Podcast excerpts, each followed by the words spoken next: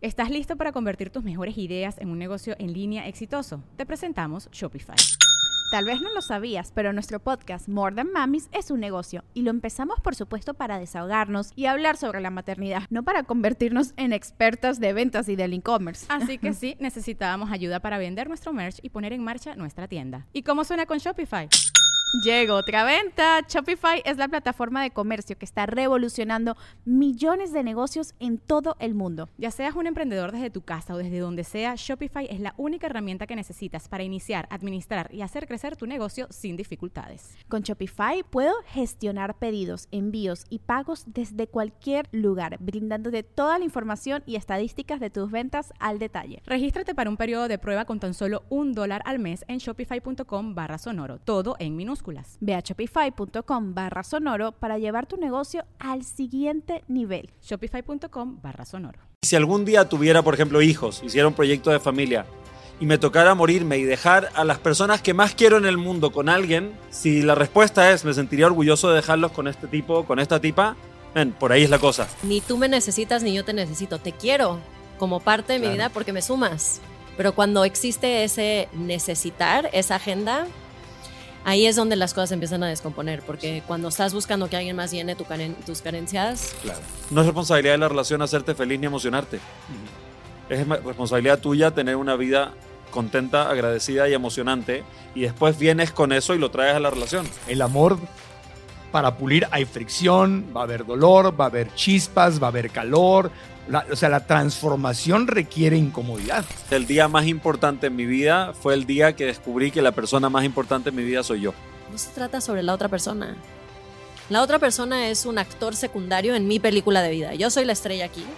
Y mi responsabilidad, y soy la única que tiene esta responsabilidad, es que yo esté feliz. ¿Cuál será el secreto de las parejas que pueden durar, pero no nada más durar casadas, sino durar felizmente casadas o juntas?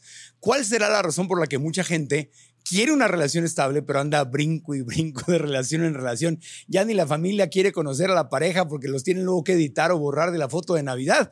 ¿Cuál es la clave para durar? Bueno, pues hoy nos acompaña una pareja muy joven que lleva más de 15 años de relación, pero además ellos se dedican a darle coaching a otras parejas para construir relaciones conscientes, espirituales y duraderas. Va a estar divertido, va a estar amoroso el episodio y creo que todos vamos a aprender mucho. Estamos en el Hotel Fiesta Inn en la hermosísima Guadalajara, Jalisco, con nuestro precioso público en vivo, estudiantes de nuestros cursos que vinieron a crecer y aprender. Episodio 280. ¡Comenzamos! El podcast de Marco Antonio Regil es una producción de RGL Entertainment y todos sus derechos están reservados.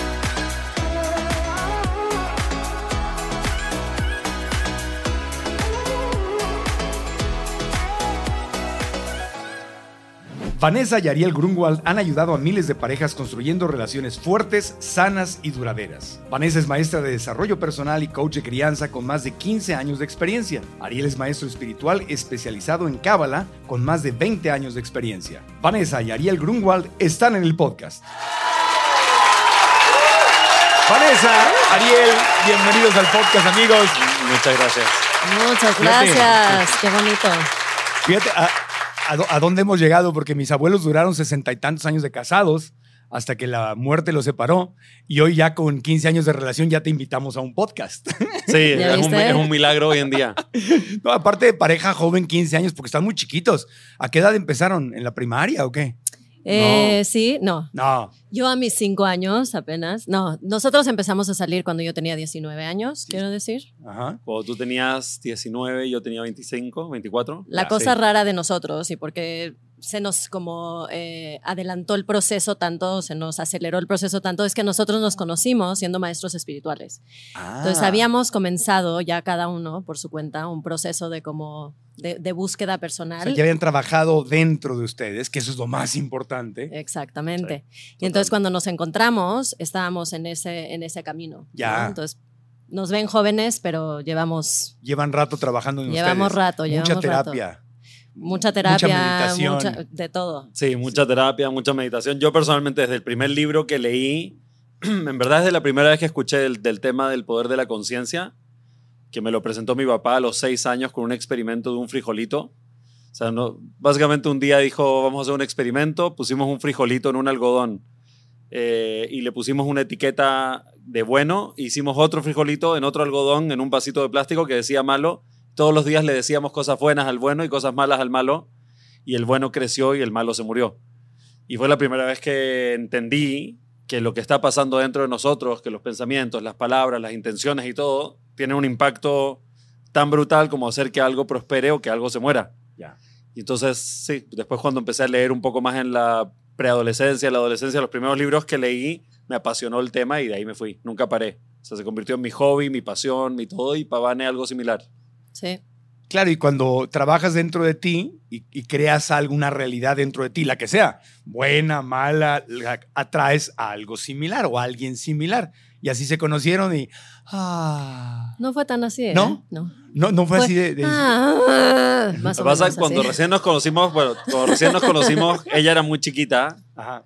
eh, Tú yo también también no era, era chico, pero tú eras más chica todavía. Sí. O sea, era algo ilegal. pero ni siquiera se me pasó por la cabeza. Ni siquiera se me pasó por la cabeza. Era una época donde yo también estaba eh, viviendo con votos de castidad, etcétera, muy Ah, comprometido durante 10 años con eso.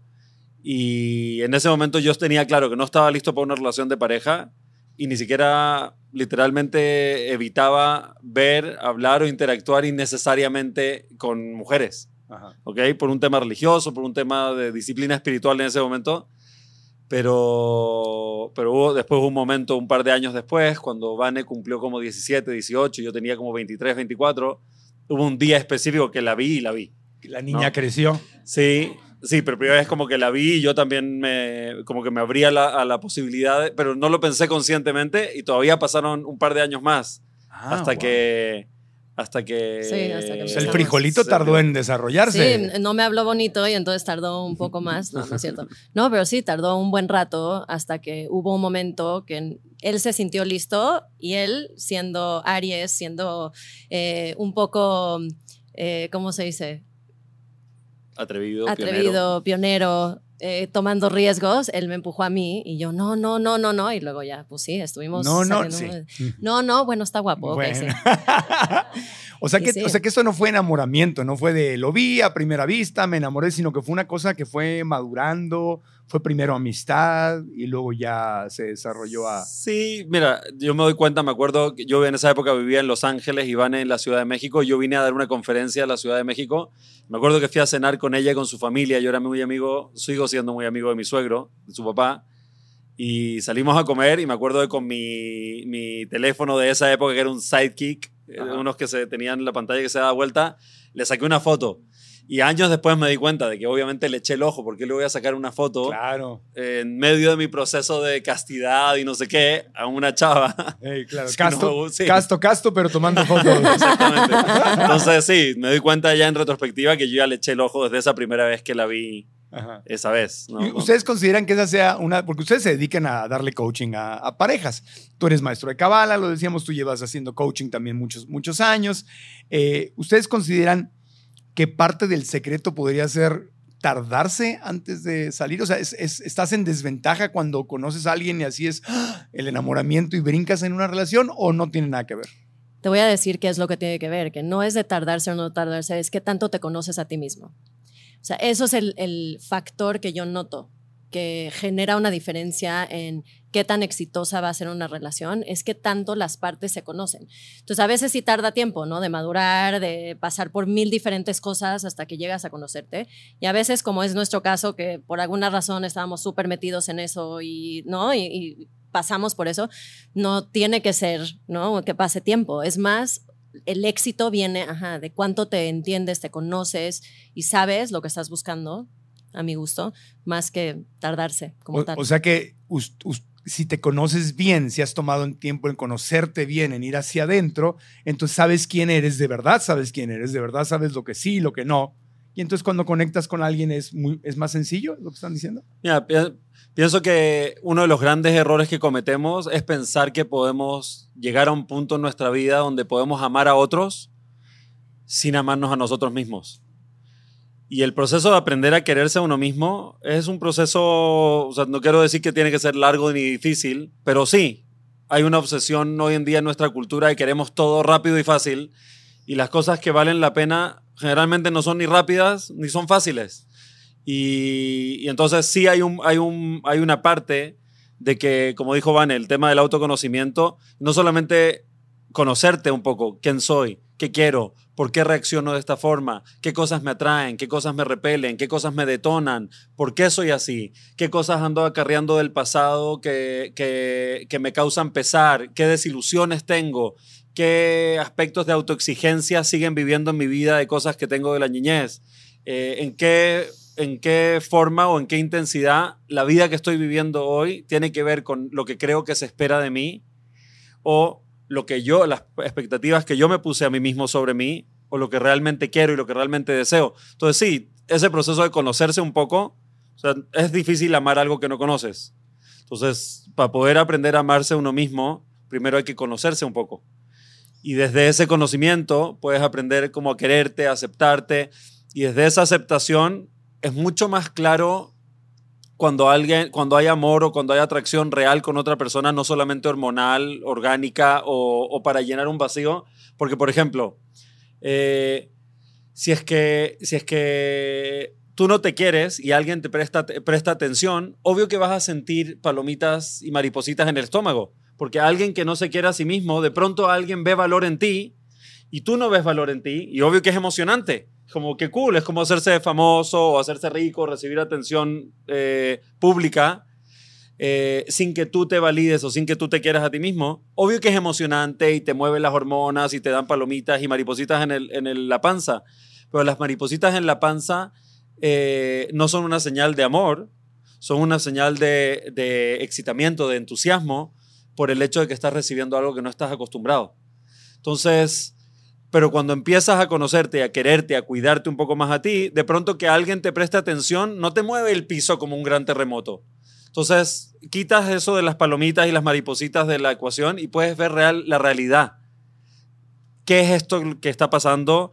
¿Qué es lo que estoy viendo? Y de, ahí emana, para mí, el fundamento más importante de las relaciones, que no es el amor, sino que es la admiración mutua cuando puedes ver a la otra persona no solo por lo que te genera o lo que detona en ti, sino que puedes ver a la otra persona por lo que es la otra persona. Y para mí eso fue, ha sido y fue determinante y se lo recomiendo a todas las personas que no están en pareja, eh, poder, poder decir, veo a esta persona y lo valiosa que es, a pesar de mí, quitándome a mí de la ecuación.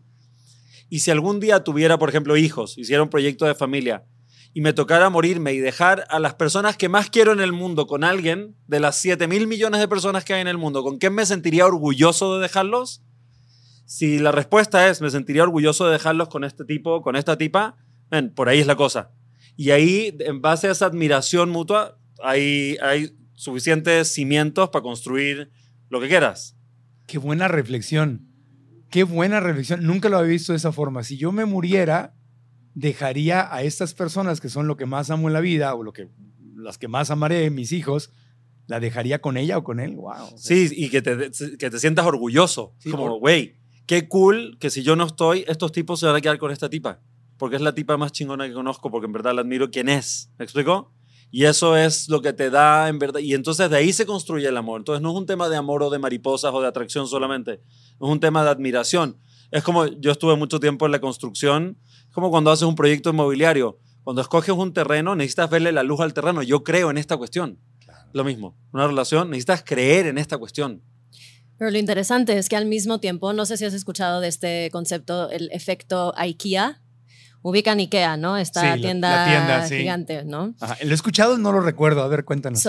pusieron a dos, o sea, dividieron en dos grupos a consumidores y a un grupo le entregaron el mueble de IKEA ya armado. Y al otro grupo lo pusieron a armarlo.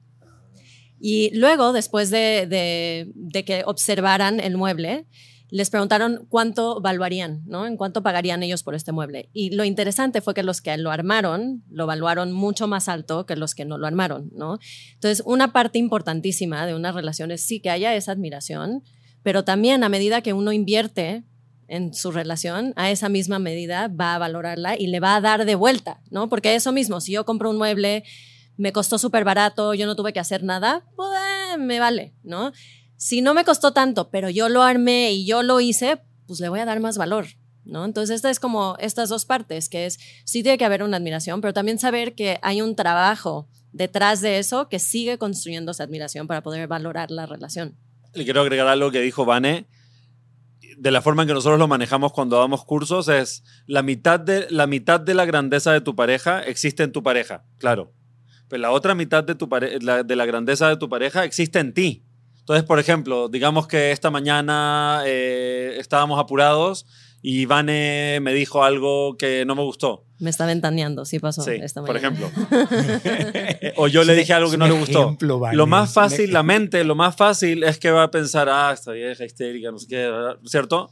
Pero en, eh, uno mismo tiene que agarrar ese pensamiento y decir, no, espera un segundo. Nada de, oh, esta vieja histérica. No sé. O sea, no voy a permitir ni nutrir ese pensamiento porque yo mismo le estoy bajando el valor a mi inversión. Claro. ¿No? Entonces, tengo que usar, y esa es el segundo, segunda como lección principal para mí, en los, proverbios, en los proverbios en la Biblia del rey Salomón, dice que así como se requiere el metal para afilar un metal, se requiere una persona para afilar a otra persona.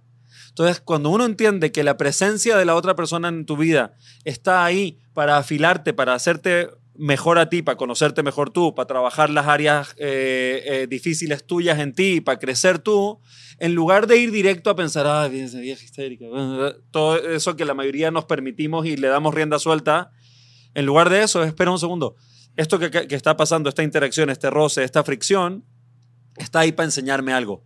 Para que sea, ¿Qué me está enseñando esta fricción? Ah, ok. Ahora, por ejemplo, entendí algo nuevo de ella. Después nos sentamos y, y me dijo, eh, yo creo que entonces yo te dije, tú me dijiste, mi amor, sorry, me sentí detonado emocionalmente por lo que dijiste. Eh, y, le expliqué el, el, contexto de por qué me sentí detonado por su comentario. Y ella me dijo, yo también, sorry, no sé qué. Y ahora los dos aprendimos algo nuevo de nosotros mismos y aprendimos algo nuevo de la otra persona. Entonces, abordar la, la, cosa, la relación, uno, con curiosidad, ¿qué puedo aprender de mí, de la otra persona y de la vida en base a lo que está pasando? Y dos, proteger, cobijar, eh, cultivar la admiración. No ponerle la responsabilidad de ser admirado solamente al otro, entender que la grandeza de algo no solamente es la grandeza de la cosa en sí, es la gratitud, la valoración y la precisión que yo le inyecto en cada momento. Depende de mí. Porque hasta el más chingón lo puedes acabar viendo como un loser. Claro si que te permites que tu mente se vaya por ahí. Y eso es la inconsciencia. Sí. Es permitirle a tu ego, a la vocecita en tu mente, que haga pedazos aquello en lo que has decidido invertir tu vida. Totalmente. En tu, proyecto de vida. Si fueras un vendedor, volviendo al tema de los bienes raíces, no hablarías mal del edificio, de los departamentos que están vendiendo, ¿verdad? Te tendrías que convencer que es el mejor edificio, que es el mejor condominio y hablarías muy bonito de ellos. Dice, este condominio de porquería, hay otros mejores, entonces, porque te acabas convenciendo de eso. Entonces, una, es una venta que te haces todos los días a ti misma, a ti mismo. Totalmente, porque a medida que tú inviertes, tú te da ese retorno, ¿no? Igual que con cualquier tipo de inversión, depende de cuánto tú inviertes, es cuánto te puede dar. Entonces, si tú día con día estás conscientemente invirtiendo en esta relación, te lo juro y te lo garantizo que esa relación te va a dar de vuelta.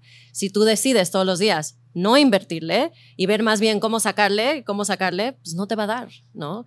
Y se nos olvida ese concepto, que la decisión es una decisión de invertirle a esa relación de pareja. Y, no ver como inofensivo ese diálogo, esa compulsión del diálogo interno de que, ah, pues mi cabeza dice lo que sea. Entonces, si, si yo estuviera casado y llegara un amigo y me dijera, oye, tu mujer o tu novia es una tal por cual, yo diría, oye, espérame, ¿qué te pasa? O sea, no permitiríamos eso. Pero, a nosotros mismos. Sí, es muy, es muy valioso lo que estás diciendo. ¿Por qué permitir que la mente empiece a hablar así? Pero ese es otro punto tan importante, es por qué mi mente está hablando así. O sea, muchas veces estos diálogos interiores, estas em, carencias que le vemos al otro, como, como dicen, ¿no? ¿Cómo ves tú a la otra persona habla más de ti que de la otra persona? Entonces, si tú estás consciente y le estás dando la intención a tu relación, que sea un espacio de crecimiento, entonces, inclusive esos diálogos interiores, esos, ese ego, como tú lo llamas, puede ser una oportunidad de voltearte a ver y decir, ¿por qué estoy yo pensando así? Es a lo mejor porque yo tengo una herida, que a lo mejor no estaba hablando con una, una, una pareja, que ella tenía una herida de abandono. Y entonces inconscientemente lo estaba empujando y empujando a su pareja y haciéndolo a un lado, hasta que no se dio cuenta que su diálogo interior no era realmente porque su esposo era un tal por cual, sino era porque ella tenía una herida, ella tenía estos detonantes que hasta que no los trabajara, él podía ser el Mesías caminante y no, ella no lo iba a poder ver diferente, ¿entiendes? So, ese es otro de los puntos súper importantes, que es nosotros tenemos que saber que cada uno de nosotros carga ciertas heridas, detonantes, necesidades, que nadie va a llenar por nosotros.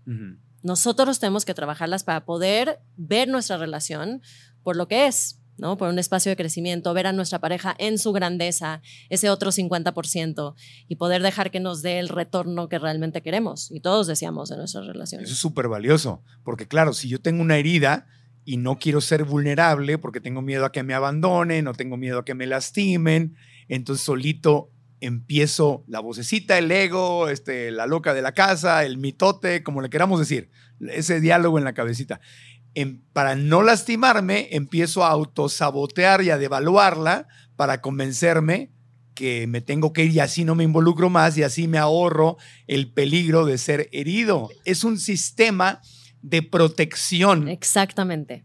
Que puede estar ocurriendo dentro de nosotros. Exactamente. Cuando les dije al principio que eh, nuestra relación no fue wow, fue ah, ah, ah", así.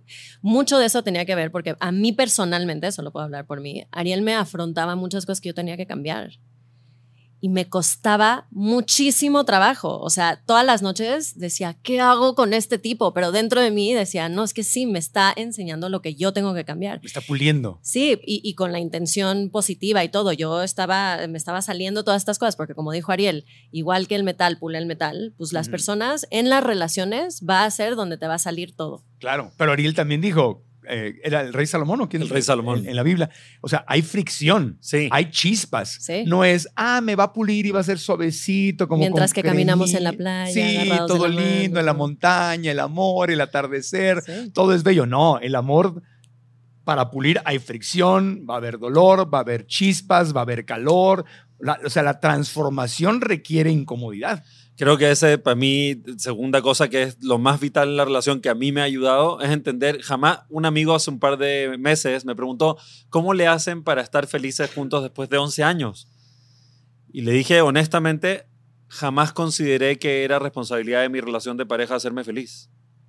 O nunca le asigné la responsabilidad de la felicidad de mi vida que emane de mi relación de pareja o de mi pareja ni tampoco cómo se mantienen entretenidos. Jamás pensé que el entretenimiento de mi vida tenía que emanar o, ser responsabilidad de mi relación de pareja. Le dije, otra cosa es, cuando estás en constante transformación y crecimiento, todo el tiempo hay nuevas cosas que descubrir de tu pareja, aunque lleves 15 años juntos o 20 años juntos, 25 años juntos, si hay constante transformación, con dos días que no hables, que no te dé chance de platicar largo y tendido, ya la otra persona experimentó cosas, descubrió cosas de sí misma, descubrió cosas de su vida, descubrió cosas de la relación y hay tema para platicar y cosas para aprender. Entonces, cuando hay constante movimiento, constante expansión, constante, todos los días te descubres un nuevo mundo que está enfrente y eso lo mantiene también divertido. Y cuando estás trabajando en ti y tú estás en constante evolución, constante entendimiento, constante autoconocimiento, constante transformación, también tú eres un ser nuevo constantemente y entonces hay un reconocimiento eh, constante, donde hay una reconquista, donde hay una reconexión química, donde hay una evolución y, y ese crecimiento personal en ti es lo que mantiene la emoción en la relación. No es la relación la que te mantiene emocionado, es el hecho de que tú estás evolucionando, lo que te mantiene emocionado en general en tu vida. No es responsabilidad de la relación hacerte feliz ni emocionarte.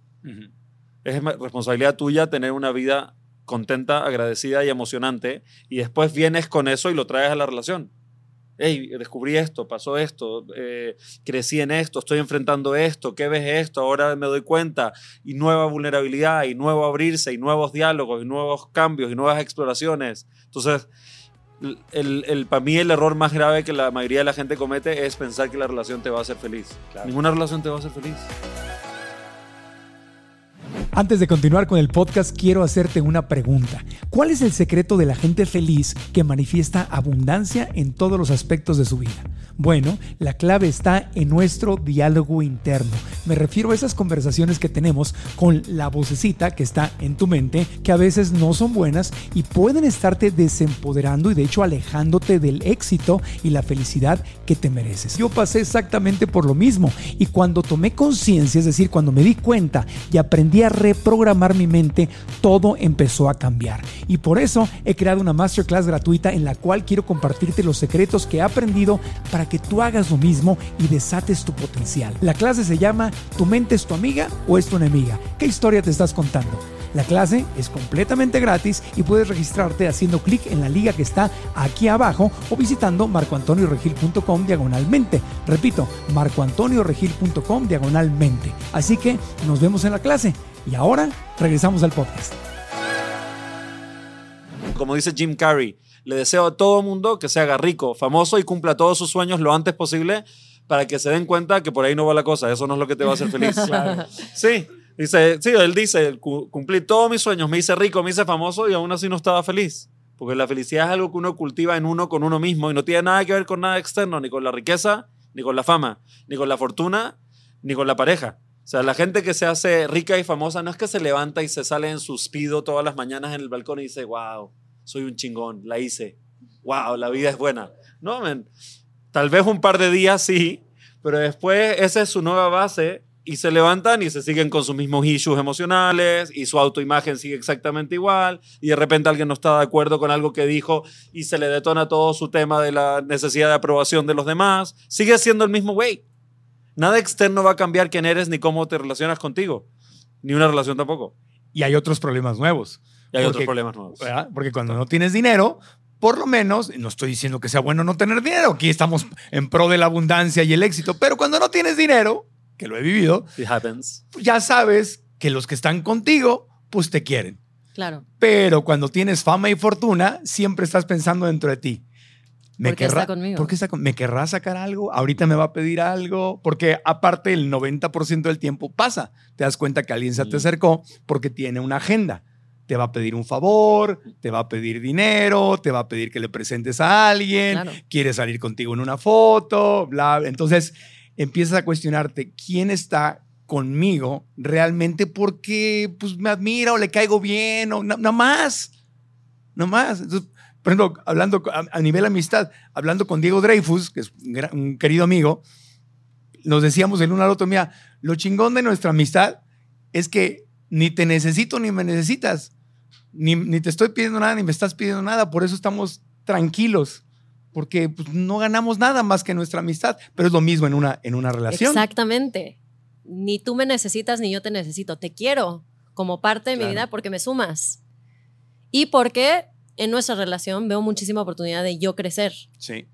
Pero cuando existe ese necesitar, esa agenda, ahí es donde las cosas empiezan a descomponer, porque cuando estás buscando que alguien más llene tus carencias, claro. ya pelaste. Y la otra persona lo siente también. claro, claro que lo, siente, y hay un rechazo. Claro. Es como no. O sea, intrínsecamente sabemos que nuestro trabajo no es llenar las necesidades del otro, es ser nuestra mejor versión de nosotros. Period. La además puedo agregar algo a eso. Sí. Además, por ejemplo, sé que es toda una polémica hoy en día el tema hombres, mujeres, igualdad, etcétera. Y obviamente estoy 100% pro de que seamos iguales frente a la ley y los derechos, obvio, y paga, etcétera. Pero a nivel muy primordial y primitivo, los hombres y las mujeres no somos iguales y basta con verse al espejo y darnos cuenta de que tenemos otras, otras, otros atributos, otras habilidades y otras cosas de cómo estamos construidos y de la habilidad y la participación que, que tenemos en crear vida y en crear continuidad en este mundo. Y, por ejemplo, el tema de la necesidad para, para como hombre, poder domesticar tu, tu, necesidad de aprobación, poder domesticar tu necesidad de tema en, la intimidad, poder, no tu ímpetu, eh, esta necesidad de llenar, de llenar un vacío, de llenar una necesidad de tengo que tenerlo, un antojo, es súper importante porque, por ejemplo, en, en un bar, ¿Quién, quién eh, la chava guapa, con quién se va a sentir más atraído? ¿Con el tipo que está mirándola así? no. No. O con el tipo que se está divirtiendo, que está contento consigo mismo, que la, le echa un ojo de vez en cuando, pero está feliz con su drinking, con sus cuates y cool. Contéstenle, contéstenle. ¿Con quién? Sí, es obvio. Con el que no lo necesita. No, el que está. Con ese tipo le da repele. Dice, oye, hay un creep que me está mirando, llamen a la policía. ¿no? miedo. Pero en las relaciones cercanas se da lo mismo. Si no estás trabajando constantemente, por ejemplo, la energía masculina, si no estás trabajando, porque la energía masculina tiene que ver con compartir, con, con impartir, con dar, con proveer. Es un instinto de proveer, de proteger, de dar, eh, de una forma muy específica. Si, si, no, te, si no lo cultivas en ti, la capacidad de, de, de, autoproveerte, de controlarte, de, domesticarte, de, nutrirte a ti mismo, de tal forma de que no estás vibrando ese neediness, esa necesidad de diferentes cosas, ya sea de aprobación o intimidad o lo que sea, el, el impacto que eso generalmente genera es rechazo. Y entonces ahí va, eh, va la importancia del trabajarse a uno mismo en el proceso de la relación, porque mucha gente cree que, que, ah, estamos casados, ya la hice, ya aquí estamos. No, cuando estás en una relación de largo plazo, siguen, e, es como si tuvieras eh, muchas relaciones sucediendo al mismo tiempo. Está la relación de socios, donde tenemos una casa en común y un proyecto de familia. Y está la relación de novios, donde tenemos la parte de intimidad y la, y la cercanía entre nosotros y el entusiasmo como pareja. Y está la parte administrativa del proyecto de vida juntos que va más allá de del el nido y, la, y los hijos. O sea, hay muchos proyectos que están pasando simultáneamente y el solo hecho de que cumplo bien en uno no quiere decir que los otros van a funcionar. No es como, hey, todo debería estar bien porque yo proveo. No. Necesito nutrir cada cosa para que funcione. Entonces, y, y no solo eso, necesito trabajarme en cada aspecto para que funcione. Tú me habías dicho, perdón, un ejemplo increíble, que es como eh, si una persona que se dedica a cultivar en el campo plantara una vez una semilla y esperara que por siempre le diera esa una semilla que plantó, ¿no? siempre le diera de regreso el cultivo. Y es como, no, constantemente tienes que estar plantando lo que quieres recibir de vuelta. Claro, y hay que plantar y hay que cultivar y hay que nutrir y hay que volver a plantar y hay temporadas y a veces llega una tormenta y te manda el caramba todo lo que habías cultivado y tienes que volver a empezar. y, eso y otra cosa, no, no, no, es necesario glorificar las relaciones de largo plazo. Eh, depende también de lo que cada quien desea. Claro. por ejemplo, para mí que el tema del, proyecto de familia es importante, el crecimiento personal es importante y entiendo que para el crecimiento personal y un proyecto de familia, estar con alguien que amo, que admiro, que podemos crecer juntos, es algo súper valioso para mí de acuerdo a lo que yo quiero. Pero si alguien quiere otra cosa, es completamente valioso, no hay por qué como glorificar y decir, lo único que es valioso es tener una relación de largo plazo. Tal vez alguien viva su vida y tenga ocho romances maravillosos que cambiaron su vida y que hicieron que la tierra se sacuda. Y eso es perfectamente ok. Hay que ser honesto con uno mismo y entender qué es lo que yo quiero. Claro. Sí, ese no es el problema. El problema es cuando sí quieres una relación de largo plazo y andas brincando y decepcionándote. Entonces, este, no digo nombres, pero tengo amigas muy famosas, muy conocidas, hermosas, por fuera y por dentro, eh, exitosas, con todo el dinero que tú dirías, oye, o sea, lo que haces con tu vida es autosuficiente, no necesitas nada de nadie. Puedes tener prácticamente al que se te dé la gana. Bueno, así se ve desde afuera, ¿no? Y las ves, Marco, ay, es que ya conocí un ya me enamoré, ay, no sabes, es el amor de mi vida. ¿Dónde lo conociste? Pues me fui a Italia de vacaciones y ya lo conocí y ya va a venir a verme y todo. Y a los tres meses, no vino y es alcohólico y me quiso pegar y no sé qué tanto. Y todo ya se fue. Y a los tres meses otra vez, ay, ahora sí, conocí un yucateco. Ay, no sabes, no sabes este yuca, qué buena onda es, es lindo, es su familia, es, como, como mi familia, somos católicos. Ay, y al ratito, ay, no, ay, no, la, la suegra ay no, qué terrible y todo. La ex. La ex, tiene una ex y no sabía, no había dicho que tenía una hija y una ex y no sé qué. y así, o sea, el problema no es ese. Si quieres el sortero como su servilleta aquí, pues está bien, ¿no? Cada quien. Pero eh, el tema es saber cómo funciona. El tema es entender cuál es el mecanismo, que ¿Cuál es el mecanismo de una relación? Porque esto que están ustedes diciendo nos conviene a todos, solteros, casados, etcétera. O sea, es una relación contigo, es conocerte muy bien. Y lo que me encanta, quiero volver a ese tema, es el tema de las expectativas, de soltar las expectativas. Digo, en el budismo y en otras filosofías se habla mucho del tema de que en las expectativas está el sufrimiento. Y me encantó lo que estabas diciendo. Tú no esperas de, de, bueno, son 15 años de relación, 11 casados, 15 años de relación. Solo para corregir, siete, hemos tenido episodios de expectativas que casi nos rompieron. Ahorita le puedes contar. Pero bueno, 15 años en total desde que entramos en la relación. Sí. Ok, tú dijiste, eh, Vanessa para mí no es mi fuente de, entretenimiento. Yo no estoy esperando que, que, Vanessa sea mi obra de teatro o mi película que me mantiene entretenido. Mi masajista, mi, chef. Eso sí. Eso sí. tampoco estás esperando que ella llene tus vacíos ni que te haga feliz. ¿Qué otra cosa quisiera que, que, nos digan? ¿Qué otra cosa no están esperando el uno del otro? Ya dijiste que, quieres que, que- que es buena cocinando, eso sí quieres. Es que tuvimos una situación muy interesante. Cuando por fin nos casamos, después de cuatro años, una separación entre medio en donde yo lo mandé a volar. em, cuando por fin nos casamos, que uno piensa, ya, ya, ya, ya la libramos, ya estamos aquí, ahora empieza el resto de nuestra vida. Happily ever after, ¿no? Sí. No fue tan así, ¿cierto? Porque Creo que para casi nadie está así, porque cuando uno se casa se prepara para casarse, pero no se prepara para estar casado. Sí, es la, sí, o sea, todo está enfocado en el matrimonio, la boda, la luna de miel, que nosotros todavía no la hemos tenido, pero ya la tendremos, en la luna de miel, etcétera. Pero, no- pero no te preparas para el No hecho de que estás a punto de abrir un de proyecto de negocios, de asociarte 50 y 50 con esta persona, eh, que, que tiene un proyecto de vida que conlleva administración, contabilidad, hábitos de higiene, hábitos del día a día y miles de cosas. Y entonces para mucha gente es sorprendente Claro. que estábamos felices de casarnos, pero no estamos tan emocionados de estar casados. Y cuando se casaron, él quería que le cocinaras. Exactamente. Él, para darles contexto, su mamá es una mujer increíble, bellísima, que le hacía a cada uno de sus cinco hijos exactamente lo que ellos querían de comer y se los llevaba a su cuarto en una charola en la mañana, los despertaba. Y entonces se casó conmigo. Todo el mundo. "Uh". se veía como el hombre perfecto hasta el momento. Ahora Iba- íbamos así, íbamos así. Pero sí, el hombre bien. perfecto existe. Todas las chicas, ay, mira lo que lindo. Y madres. Madre, ¿Y qué entonces la Y charola? la- entonces, sí, y, y yo vengo de una experiencia completamente diferente en donde nadie cocinaba ni madres. Donde Era- nadie ahí sonaba por el- nadie. ahí está el, el microondas, adelante. Y entonces, cuando él se casó conmigo, me acuerdo uno de los primeros días que llegó y me dijo, hola, mi vida, so, ¿qué hay de desayunar? Y lo volteé a ver y le dije, sí, pues, ¿qué hay de desayunar? ¿Cómo no hablaron eso antes? Por el amor de Dios. ¿A poco no, no, no, no, no, no se echaron una semanita juntos? Yo si tuviera una hija, yo le diría, ya sé, me van a criticar toda la gente religiosa, pero yo le diría lo que muchos amigos he visto que le dicen a sus hijas, mi amor, vete a vivir un año con él, no se casen, no te embaraces, vivan un año juntos y luego ya, ya.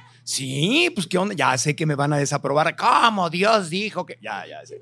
Pues me vale. No, no. eh, sí, conócete est- antes. Estoy muy de acuerdo y creo que esas expectativas, por alguna razón, nos entendimos todas las otras cosas, nuestro deseo de cambiar el mundo, nuestro ego, nuestro esto, nuestro lo otro. La suegra nunca la hablamos. Nunca entonces- hablaron de no, la sí, suegra. La conocí, pero no sabía que había esa expectativa. No había ligado esa situación. Es más bien, Antes. más bien yo asumía que un hogar incluía básicamente una... Sí. Pensé que venía incluido. Ay, chiquito. Pensé que un hogar... La garantía no sí, la que incluía, que era como obvio que venía Sí. incluido, integrado en el paquete. Rey Santo, tan lindo. Tan inocente. Eh, O sea, sí, to- literal todos, asumí. todos tenemos nuestro lado ciego. Pues sí, Todos. Asumí que eso era un hogar, ¿no? Que una mujer súper, eh, ¿cómo se llama? Eh, que te nutre, cultivadora, que incluye todas estas cosas. Y la experiencia de la niñez de Vane es que literal nunca ni siquiera vio a su mamá hacerle un té a su papá. Claro. Y tú esperabas room service. Man, a mí, o sea, a mí, a mí me preguntan... Sí, a mí me preguntaban todos los días qué quería comer. Literalmente no me acuerdo un día en la vida en que haya comido algo que no quería por hambre. Para mí el tema de comer no era un tema de hambre, no era una necesidad biológica, era un gusto. Voy a comer lo que quiero comer. Y sí es cierto que mi mamá muchas mañanas o muchísimas mañanas me despertaba así con avocado toast y cafecito con leche en la cama y me despertaba rascándome la espalda para que no sea tan... eh, o sea, sí, o sea, la- El una vara muy alta. Para que vean, para ¿Y que qué hiciste con eso? Yo Ella estaba, nada. ¿Qué Yo pasó? estaba en shock y de hecho cuando, cuando empezó esta dinámica en donde él se empezó a sentir muy resentido y yo me sentía muy bloqueada porque no tenía yo la capacidad, las herramientas, el know-how. De hecho, sus expectativas me hacían sentirme súper aplastada, Claro. me hacían sentirme fatal. Entonces, aunque quisiera despertarme, hacerle un avocado toast y masajearle los pies, algo dentro de mí decía, "Ah, no puedo. Porque yo tenía una herida muy fuerte también del rechazo, de muchas otras cosas que no me permitían como sanarlo, ¿no? Y entonces Ariel hizo algo muy interesante, que estuvo increíble, que cambió el curso de nuestra relación. ¿Qué hiciste, que- Ariel? Sí. Ok. Reivindícate con la gente porque reivindicar, ok. bajaron los bonos por un momento. Estamos esperando tu renacimiento. Ok, ahí va, ahí va mi, ahí va mi redención.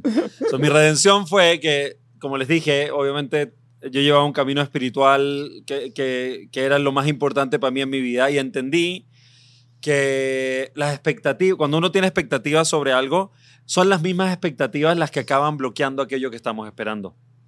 Entonces hablé con un amigo, muy buen amigo, que había pasado por algo similar al principio de su matrimonio. Me dijo, mira, literal, siéntate, haz una lista de todo lo que esperas que ella haga por ti y hazlo tú por ella, güey. Onda, si esperas que te atienda, atiéndela tú a ella. Si esperas que te reconozca lo duro que trabajas, reconócele tú a ella. Si esperas que se encargue de tal y cual cosa, encárgate tú por ella. Onda, todas esas cosas que esperas que ella te dé a ti y que estás encerrado, eh, tenso, amargado, esperándolas y resintiéndolas por no dártelas, dáselas tú a ella. ¿Estás dispuesto a dar aquello que quieres recibir o no? Y empecé a hacerlo. Maravilloso consejo. Sí. Y maravilloso que tú decidiste escucharlo. Sí, total. Eso Pero no fue importante. fácil porque cuando, cuando quieres, esperas recibir algo y no lo recibes, y no solo eso, sino que te esfuerzas por tú dárselo a la otra Sí. persona, el, para mí al principio el nivel de resentimiento creció. Porque al final del día yo en mi esfuerzo por hacer, por dar lo que yo quería recibir, lo estaba haciendo con una agenda. No lo estaba haciendo incondicional desde el corazón. Claro. Lo estaba haciendo porque quería manipular la situación para que ella cambie, para que me dé lo que yo Te quiero. voy a ¿no? embarrar en la cara cómo Sí, se hacen las cosas. exacto. Eso es lo que yo Sí. sentía, Y justamente. lo sentí porque lo hiciste con esa intención. Entonces estaba aún más bloqueada porque él venía y hacía eso. Yo me sentía Y yo súper estaba aún más incómoda, resentido. Porque me sentía culpable Claro. y me sentía súper insegura y mal conmigo misma y no podía salirme de ahí. Y además, si hubieras hecho lo que yo esperaba mientras yo tenía la expectativa alta, nada hubiera sido suficiente. No. Esto está mejor que la rosa de Guadalupe. y entonces. Y entonces, ¿qué pasó? Entonces, lo que pasó te empezó fue. a llevar desayuno a la cama, así de mira. Y tú. Sí, él se paraba, hacía desayuno, me preguntaba si quería cafecito, me escribía durante el día, me decía cómo vas, chalala, chalala. Y yo cada vez que lo hacía me dolía la panza y no entendía yo por qué. Decía, ¿qué onda? O sea, y acabábamos otra vez en estas luchas de poder en donde yo le decía, pero es que estás esperando algo de mí, pero es que estás esperando algo de mí. Y yo seguía sintiéndome aplastada. Y entonces yo entendí, obviamente en esa época ta- también daba clases de temas espirituales y todo, pero el hecho, hay una frase, creo que, creo que es eh, también del budismo, que dice, el que sabe no habla y el que habla no sabe. O sea, que alguien sea maestro espiritual no quiere decir que, es, eh, que ya la hizo. Solamente quiere decir que está tan interesado, bueno, hay algunos obviamente charlatanes y gente que lo hace por manipulación, pero en mi caso, mi interés por el crecimiento personal y por entenderme y por, por vivir esa vida era tal que obviamente leía, pensaba y hablaba todo el día de eso porque realmente el que lo necesitaba escuchar era yo. Sí, y, y- y la gente me hacía el favor de venir a escucharme para yo poder repetirme a mí mismo las lecciones que yo quería aprender. Sí. Entonces, en ese proceso me hice, me hice obviamente consciente de que hacer este ejercicio de dar lo que quiero recibir, pero con la expectativa de manipular a la otra persona para que se convierta en lo que yo quiero, por ahí no va la cosa. La intención era un problema de intención. Sí. Total. Exactamente. Y entonces decidí hacer un switch que me costó mucho trabajo hacer, que fue aceptar que ella nunca iba a cambiar, aceptar que ella era como es y, y sincerarme conmigo mismo si acaso estoy dispuesto a amarla tal y como es, con lo que ella ofrece hoy, y si estoy dispuesto yo a tomar eh, ciertos roles que jamás te- eh, pensé que iba a tener que adquirir o integrar en mí. Y, y la respuesta fue sí, no fue inmediata, pero fue sí. Y en lo que me fui relajando en el rol de que ella no hiciera lo que yo esperaba, y en lo que me fui entregando y relajando al rol de hacer por ella cosas que, que yo hubiera esperado que hicieran por mí, de una forma más incondicional, desde la aceptación, desde el amor, desde un lugar más honesto y más sincero, en lo que me fui relajando, llegó un punto donde me relajé por completo, dije sí, puedo ser feliz en esta relación, me gusta, eh, I can do this, ¿no? Y cuando llegué a ese punto, me llegó toda una inspiración diferente. Y me di cuenta de que ahora la pude ver con otros ojos, ya no con resentimiento, y dije, pero, hey, hay algo en ella que la está deteniendo de poder ser esa persona, es esa mujer que nutre, que cultiva un hogar, y probablemente cuando tengamos hijos, le va a hacer feliz poder tener esa energía que nutre, que cultiva, y entendí que por su contexto, por su niñez, por su historia de vida, nunca nadie lo había hecho por ella, y e- es algo que ella no conocía. Y en ese momento decidí escribirle una carta Y le conté mi proceso, le dije tenía las expectativas súper altas, me costó eh, un mundo superar mis expectativas. Estoy completamente contento, feliz y en aceptación con quién eres y te amo tal y como eres, pero creo que es una gran pérdida para ti no poder tú relajarte y entregarte a entender que cuando haces algo por alguien, cuando sirves a tu hombre, por ejemplo, no es que estás sirviendo a un güey por un tema de sometimiento, estás invirtiendo energía en tu hombre, en tu hogar, en tu familia, en tus relaciones, lo estás haciendo por ti, no es un tema de sometimiento. Y le escribí varias cosas, le hablé un poco del, día de mañana cuando tuviéramos hijos, etc. Y ese día me dijo, please, o sea, ni te me acerques, necesito espacio. Estuvo muchas horas llorando. Mucho, mucho ¿sí? ese día. No hablamos nada ese día. Eh, y, y, al día siguiente se despertó y te lo juro que se convirtió en lo que yo esperaba multiplicado por 100. Sí, ¿Qué, literal. ¿qué, ¿qué, te pasó a ti? ¿Qué pasó esa noche? ¿Cuál fue tu proceso? ¿Sabes qué? Que lo he, lo he tratado de, de, diseccionar y entender y creo que en verdad lo que cambió ahí, como tú dijiste, fue la intención. Como su intención era realmente mi bienestar, algo se abrió en mí. O sea, pude ver eso y claro, yo sabiendo y, teniendo suficiente autoconocimiento, dije, esto es algo mío, esto es algo que yo tengo que voltear a ver y tengo que tragarme el orgullo y preguntarme si en verdad es el tipo de, relación que yo quiero tener, la que tengo ahorita. Y la respuesta fue no. Y fue como algo muy profundo. No, o sea, cómo estaba en, ese momento, bloqueada. O sea, el rol que estabas teniendo en la relación. sin poder realmente, o sea, para mí, por eso te digo, es tan importante ese autoconocimiento, entender de dónde vienes y cuáles son esas cosas que a ti te ponen el pie fue tan, tan, tan importante para mí porque me di cuenta que venía de ahí, del dolor. No, de, no venía de que sí, es que soy una feminista y yo quiero que seamos iguales. A lo mejor eso hubiera funcionado si yo hubiera venido de un lugar entero y decir, oye, a ver, 50-50, ¿cómo le hacemos? Aceptable. Pero la razón por la que yo no podía hacer lo que él necesitaba para sentirse bien era porque yo venía de un lugar de dolor, de miedo. Y voltear a ver eso y afrontar eso fue un catalista de cambio personal increíble. Y hoy en día cocinar es una de las cosas que más me encanta. No. Me fascina, sí. Te lo juro, se lo juro que no sabía hacer un huevo frito cuando nos casamos. O sea, un café con leche. Nah. No, pero, bueno, sí. Pero básicamente.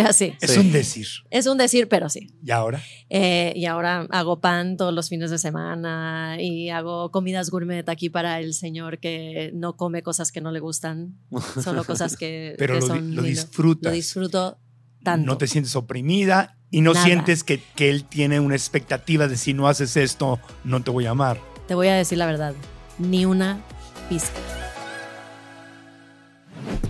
Antes de continuar con el podcast, quiero hablarles sobre la maravillosa experiencia que es hospedarse en los hoteles Fiesta Inn Guadalajara. Todos hoteles full service, todos con una ubicación inmejorable. Algo que caracteriza a los hoteles Fiesta Inn es su atención excepcional. El personal es siempre amable, hermoso y está dispuesto a ayudar con cualquier cosa que necesitamos. Sus habitaciones son amplias y cómodas y nos regalan un gran descanso después de largas jornadas de trabajo. Si estás buscando un hotel bien ubicado, con excelente atención y comodidades, Fiesta Inn Guadalajara tiene tres grandes opciones para ti. Fiesta Inn Aeropuerto, que se ubica a solo 5 minutos del aeropuerto y cuenta con un servicio de shuttle las 24 horas. El Fiesta Inn Guadalajara Poniente, ubicado a solo 5 minutos del estadio Akron y el centro acuático Scotiabank. Y el Fiesta Inn Guadalajara Expo, que se encuentra a solo 5 minutos caminando de la Expo Guadalajara, el centro de convenciones más importante de Latinoamérica. Reserva tu próximo viaje en fiestain.com. Y ahora continuamos con el podcast. Eso es lo bello del proceso interno que uno lleva, es que realmente hay cambio. Cuando te volteas a ver a ti y la decisión es por ti, ya no tiene nada que ver con la otra persona. Que lo que hubo ahí es, ¿cierto? El, es el, tema de matar a los dragones. El dragón que yo maté ahí, y no quiero decir que no han llegado a expectativas y otros ejercicios similares a este a lo largo de la relación, pero específicamente ahí lo que yo hice fue matar el dragón de mi expectativa y resentimiento, y ella mató el dragón de su miedo a ser sometida, controlada, humillada y su orgullo. Y entonces hubo una transformación en ambos Y básicamente así es como se ve el amor incondicional. El amor incondicional no se ve, desde mi perspectiva, no se ve como ángeles volando y se siente. Ni como dar y dar y dar y dar y dar sin esperar nada a cambio. El amor incondicional se ve así cuando sueltas la expectativa y ves a la otra persona por lo que es y regresas, regresas a ti y te, y te conviertes en proveedor de ti mismo, de, lo que, de aquello lo que, tú necesitas y te permites eh, ver a la otra persona por quién es, quitándote a ti de la ecuación y entonces, si yo le hubiera dicho ese mismo, esa misma carta que le escribí 11 meses después de casarnos, si se la hubiera escrito a los 11 días de casarnos, probablemente nos hubiera tronado, porque hubiera sido una carta con el mismo mensaje, las mismas palabras, llena de resentimiento, llena de expectativa, llena de frustración, llena de, de amargura, llena de ganas de someterla. Pero 11 meses después fue llena de aceptación, llena de amor incondicional, llena, llena de compasión, llena de entendimiento y llena de, deseo honesto de, que ella sea lo mejor que ella puede ser para ella, no para mí.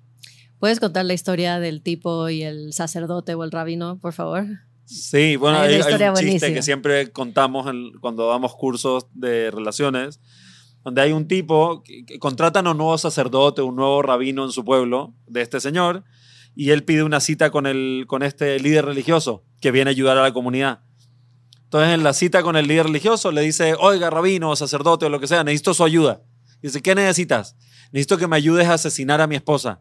o sea, no me contrataron para eso. Le dice, sí, te contratamos, no, te contratamos para que ayudes a la comunidad y esto es lo que yo necesito, que me ayudes a asesinar a mi esposa. Le dice, pero ¿por qué? Le dice, pero es que me molesta tanto mi esposa que hasta me molesta cómo se mueve, cómo mueve los ojos, cómo pestañea, cómo se toca el pelo, cómo se rasca la nariz. Quiero que se muera. ¿No? Y dice, bueno, mira, prácticamente no te puedo ayudar a asesinarla, pero hay una leyenda que dice que si te comprometes a dar un donativo en dinero a la comunidad y después no das el dinero, si te comprometes públicamente y no pagas el donativo, eso podría hacer que tu, no, ese, ese romper ese compromiso podría hacer que tu pareja se muera. Y dice, bueno, entonces, ¿qué hago? dice, bueno, ven el viernes a la sinagoga o el domingo a la iglesia, cuando termine el servicio, párate en el escenario y comprométete a donar una cantidad brutal de dinero frente a toda la comunidad y después no des nada. tipo, dale, cool. Llega viernes en la noche, se para en la sinagoga, termina el servicio, para el escenario y dice, querida comunidad, voy a donar no sé cuántos millones a la comunidad y todo el mundo aplaude, lo abrazan, eres tan generoso, no sé qué, no da un peso. Pasan seis meses, pide otra cita con el, con el rabino. Le dice, rabino, estoy desesperado, necesito su ayuda. Y le dice, ¿qué pasó ahora? Y le dice, hice lo que me dijo y mi esposa no se murió. No solo eso, está más sana y más fuerte que nunca. y ahora sí que me hinchan los... ¿No? Sí, eso. Lo puedes decir. Ahora sí que me hinchan los huevos todo lo que hace. Dice, se me olvidó decirte un pequeño detalle. Esta técnica solo funciona si la tratas bien. Dice, oh, ¿cómo la voy a tratar bien? Dice, no sé, bueno, hazte un calendario. Cada día haz algo lindo por ella. Los lunes, dale un cumplido. Los martes, pregúntale cómo está y escúchala atentamente. Los miércoles, tráele un regalo sorpresivo. Los jueves, invítala a cenar. Los viernes, tráele flores. Los sábados, pregúntale qué quiere hacer y haz lo que ella quiera. Eh, y los domingos, dile que está bonita. Dice, bueno, ok, ok, voy a tratar. Seis meses después vuelve el tipo con el rabino, otra cita, dice, rabino, estoy desesperado. Dice, ¿qué pasó ahora? Dice, mi esposa se está muriendo. Dice, bueno, eso es lo que querías todo el tiempo. Le dice, sí, pero es que ya no quiero que se muera. Le dice, ¿pero por qué? Dice, lo que pasa es que nos volvimos a enamorar. Dice, ¿pero cómo pasó? Dice, bueno, la empecé a tratar lindo, a tener detalles con ella, a invitarla a cenar, a escucharla, a traerle flores y ella empezó a hacer buena onda conmigo también. Y una cosa llevó a otra y nos volvimos a enamorar y ya no quiero que se muera. Y obviamente, dijo, ahora paga la lana. show me ahora show me the money, ahora sí da la lana. Obviamente. Entonces, eh, Muy buena anécdota. Entonces, Sí, el tema del chiste es, en verdad tu pareja, todo el mundo realmente, toda la realidad que vivimos, todas las personas en nuestra vida, todas nuestras situaciones, pero especialmente en relación de pareja, tu pareja en verdad es un espejo de ti. Entonces, si, si, como dijimos al principio, si uno permite que su diálogo interno vaya, vieja, todo, todo eso que cultivamos, que decimos, que se lo repetimos a las amigas en el cafecito, que se lo hablamos con los güeyes, que cultivamos ese diálogo, cultivamos, permitimos que eso crezca, crezca, crezca, crezca, crezca. Obviamente después venimos con los lentes de pinche vieja y cuando vemos cualquier cosa, lo vemos con esos lentes y eso empieza a crecer, crecer, crecer y es como un tumor. Y entonces, el, el, realmente la frase famosa dice que se necesitan dos para bailar tango, pero en realidad se necesita uno para bailar tango. Con que uno haga la chamba que le toca hacer a uno, es suficiente, uno, para que la relación funcione y el otro también se transforme. Dos, si la relación no, no está destinada a ser, no pasa nada. Porque no, no, estamos obligados a estar en una relación por siempre, por los tiempos de los tiempos y, y, glorificar eso. Tal vez una relación tiene un ciclo de vida y te da lo que te viene a dar y tú le das a la relación lo que te viene a dar. Y después, como le pasó a mi cuñado, que cuando se divorció fueron juntos de la mano, él con su esposa, a divorciarse. Llegaron de la mano, antes de entrar al divorcio, se tomaron un café, después fueron al parque, hicieron una meditación en Toronto, eh, son gringos, son canadienses, fueron de la mano al, juzgado, se divorciaron y después fueron a comer juntos. Y, y, era como una cuestión de que ya entendimos que se terminó el ciclo, pero te sigo viendo, te sigo admirando, te sigo queriendo y te sigo deseando lo mejor. Estoy contento y agradecido por la experiencia que tuvimos juntos y además tenemos un proyecto en conjunto todavía que son dos hijos. Y eso está perfectamente bien. Pero eso solamente puede suceder si haces tu trabajo, tu parte de bailar tango en la relación. Eso hace que la relación prospere o que la relación desde la prosperidad termine, que también es válido, y que avances. Pero si estás en algo en este momento en tu vida que no te gusta, ya sea una relación, un trabajo, y no le, le das tu amor de tu corazón, lo mejor de ti y lo que te toca a ti hacer aquí y ahora, te vas a cambiar de trabajo y las mismas cosas que no te gustaban en el trabajo de ahora o la relación de ahora se van a repetir después porque en verdad están más en ti que en el otro. Entonces puedes terminar la relación con un patán y irte con un príncipe azul y como dijiste tú, Marco Antonio, el nuevo príncipe azul que encontraste es muy probable que se va a convertir o se va, va a eh, revelarse que es otro patán porque tú no cambiaste tú no trabajaste en ti, tú sigues siendo la misma persona y por ley de atracción, por ley de vibración, por ley de lo que sea, vas a seguir jalando, atrayendo a tu vida el mismo tipo de cosas. Entonces, por eso, para nosotros, la forma que nosotros lo manejamos es la relación, como dice el rey Salomón, es una plataforma de crecimiento y transformación. No quieres crecer, no quieres transformarte, brother, creo que es malísima idea estar en una relación cercana de largo plazo, porque lo que va a hacer una relación, como dijiste tú, Marco Antonio, es generar fricción, es generar eh, eh, eh, encuentros de tensión y esa tensión, si no estás listo para usarla para crecer, lo que va a suceder es que te va a tronar. Yo creo que para contestar tu pregunta eh, original, que es que no esperamos de una pareja en una relación que, que va a prosperar y ser feliz, es uno, no vas a esperar que cambie la otra persona, vas a enfocarte en tu transformación. Dos, no vas a esperar que la otra persona llene tus necesidades, vas a tener suficiente autoconocimiento para tú llenarlas. Y tres, no vas a esperar que la otra persona te haga feliz. Vas a tú trabajar en tu hacerte feliz y eso compartirlo con la otra persona. Tengo curiosidad, ¿cómo, cómo se sentiría si se lo dices Ariel, si le dices, no así a los ojos, no espero que me hagas, o sea, que le declares lo que no esperas. Claro, mi amor, no espero que cambies, ni que me hagas feliz, ni que llenes mis necesidades. ¡Qué alivio! Pero sí. Ahora puedo relajar. ¿Y tú? Bueno, you, you really know it. I really know it. Do you really know it? I didn't really know it. Sí me llegó. Okay. Oh my God, we have an English podcast right now. Oh my God, I'm so sorry. a ver, échale, échale. Está bien, está bien. Vamos a ir por el otro mercado. Baby, no espero que me haga feliz. No necesitas cambiar por mí ni llenar mis necesidades. Y te amo por quien eres. Al margen de lo que, al margen de mí quitándome de la ecuación, encuentro que eres una cosa increíble y me siento súper contento y agradecido por compartir el proyecto de vida juntos. Se redimió, ¿no? ¿Sí? Sí. Sí. Y, ¿Y hay algo que sí esperes? No de él, pero de la relación? ¿O hay, algo que sí? Que esté abierto a seguir cambiando. Díselo, Cuando, a él, díselo a él. Está muy bonito que se hablen así. Claro, mi amor. Yo sé que tú estás dispuesto a seguir cambiando y por eso estoy aquí. Yo también. Yo también, o sea, sé A que- mí me pasa mucho que vienen parejas y me dicen, este es el problema, tenemos esperanza y le digo, si tienen ganas de seguir creciendo, la respuesta es siempre sí. Eh, Es el único prerequisito. Si tienen ganas de seguir creciendo, la respuesta es sí, Sí, porque eso requiere cambiar la intención. sí, Si, mi intención es crecer, entonces tengo que cambiar, que fue lo que tú hiciste, y tú también, los dos cambiaron la intención. Entonces, la, la razón, digo, aparte fue muy bonito verlos. Es, es más lindo ver el ejercicio que escuchar la teoría, ¿no?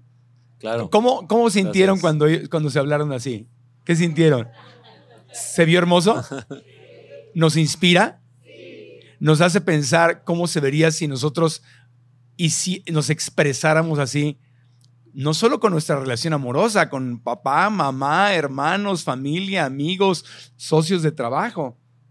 Wow. Se ve muy hermoso, ¿no? Sí. y así debe ser, Y con así- toda esa gente. Así nos conviene que sea. Porque es al quitarlas, otra vez, como dicen los budistas, la, la expectativa es el origen de una enorme parte del sufrimiento que tenemos. Esperamos cosas. De la gente y de la vida. Y del gobierno, y de los seres humanos, y de hasta del perro, de eh, nuestros hijos. del tráfico. de- entonces vivimos esperando cosas que a veces no van a suceder. Pero no- nos ponemos como una, un acondicionamiento, ¿no? El día que tal cosa cambie, voy a ser feliz. Y es como una sentencia, ¿o no? Te- Totalmente. Terrible, terrible sentencia. Y Porque que lo peor es que no importa cuánto logres, el día que eso suceda, te vas a sentir exactamente igual. Claro, Exactamente igual, porque lo que cambió no fue algo externo, no fue algo interno. Claro. ¿no? Eso es lo importante. Y, y el, el tema de esa intención o esa expectativa de, a ver, empecemos por ahí. Entonces, una relación, una pareja, el matrimonio, esta sociedad, como le queramos llamar, no es para que me haga feliz. No, Pero si entro sabiendo que esta relación me va a ayudar a crecer, me va a despertar mis dragones. Tengo dragones que no he domesticado y la relación me los va a despertar. Esa es la, esa es la intención con la que voy a entrar y eso es lo que a lo mejor sí voy a esperar. Estoy listo para Sí. que ah, tú que me gustas y me agarras la manita y se siente bonito y los besitos y el cine y todo, bueno, esto va a pasar cuando vivamos juntos va a cambiar y me vas a despertar mis dragones. Y estoy ya listo para que eso suceda. Y, y vencer esos dragones sí te va a hacer feliz. Porque eso ese sí es te el va punto. sí. Sí, o sea, no- lo que estamos diciendo nosotros es que bajo este paradigma no es que te la vas a pasar sufriendo venciendo los dragones. Hoy en día yo te puedo decir que estoy muchísimo más feliz y enamorada de Ariel que hace 11 años cuando nos casamos. Ese es el punto, o sea, le estamos dando un secreto de mayor felicidad, no menos. No es que ahora se Sí. trata de, de sufrir. Sufrir es, es opcional. Sí, va a ser incómodo, vas a pasar por dolor, pero del otro lado de ese dolor, del otro lado de esos roces, de esa fricción, de esa incomodidad, está un bienestar increíble, una conexión espectacular. Y creo que ese es el verdadero valor de una relación de compromiso. Es que cuando no hay compromiso, cuando llegan esos ciclos de incomodidad, esos dragones y esas situaciones difíciles, es súper fácil rajarse eh, y decir ya, ¿no? no, ya no está funcionando, bye, next. Pero cuando hay compromiso, el compromiso se convierte como en un, eh, en un eh, cinturón de seguridad que te mantiene en tu lugar y que genera como un muro extra, un muro adicional de dificultad de darse por vencido, eh, donde tienes más inversión. Es como inscribirse a un gimnasio que en lugar de que cueste 500 pesos mensuales, cuesta 50 mil pesos mensuales. A huevo vas, ¿no? Como, sí. Sí, es como, sí, sí. Sí, si me estoy rifando 50 mil pesos mensuales, a huevo voy a tener cuadritos, güey. No, no voy a rajarme ahí. Sí o sí. Sí, sí, sí o sí. Entonces, la inversión es tan grande, no quieres perder tu inversión y ese compromiso hace que cuando llega la incomodidad, porque obvio en una relación hay ciclos, hay momentos de, súper- de mucha cercanía, hay momentos un poco de distancia, hay momentos donde uno necesita espacio, más espacio personal de reflexión, hay momentos donde el otro necesita espacio de reflexión y el otro necesita cercanía. Todo un baile, es una danza eh, tridimensional o quintidimensional entre dos seres. En ese proceso, eh, cuando hay compromiso, te mantiene suficientemente engaged, enganchado y, y- y puesto en la relación como para no darte por vencido, darte media vuelta y trabajarla. ¿no? Y ese trabajo es como ser profesional, como ser futbolista profesional. No te vas a renunciar solo porque te esguinzaste un tobillo. Te sanas y sigues entrenando y vuelves a la cancha. Es lo mismo. Entonces, eh, yo en, ahí es donde veo el valor de una relación de largo plazo de compromiso. Es, a ver, güey, el compromiso lo que va a hacer es que no te rajes y que te quedes en la cancha jugando el juego suficiente tiempo, suficientemente enfocado y comprometido como para ver los cambios en ti. Ese ejemplo me encanta. El, el, del fútbol. Ah. Porque entrarle al matrimonio o a la pareja, como sea que se vea, pensando que no se van a, que no me va a despertar mis dragones y mis dolores y heridas, insuficiencias, mis traumas.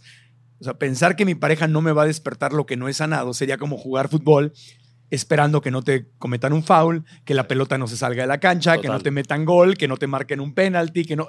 Absolutamente no, ridículo. No, jugar. no, espérame, pues si ese es el juego. Totalmente. Para mí, de hecho, esa misma analogía fue la que a mí me ayudó cuando nos casamos y entré, literal, entré en la sinagoga a la boda. Eh, ella estaba ya en el, como en el lugar donde iba a ser la boda. Yo entré caminando. En mi mente, para mí, entendí que estaba entrando a la final del mundial.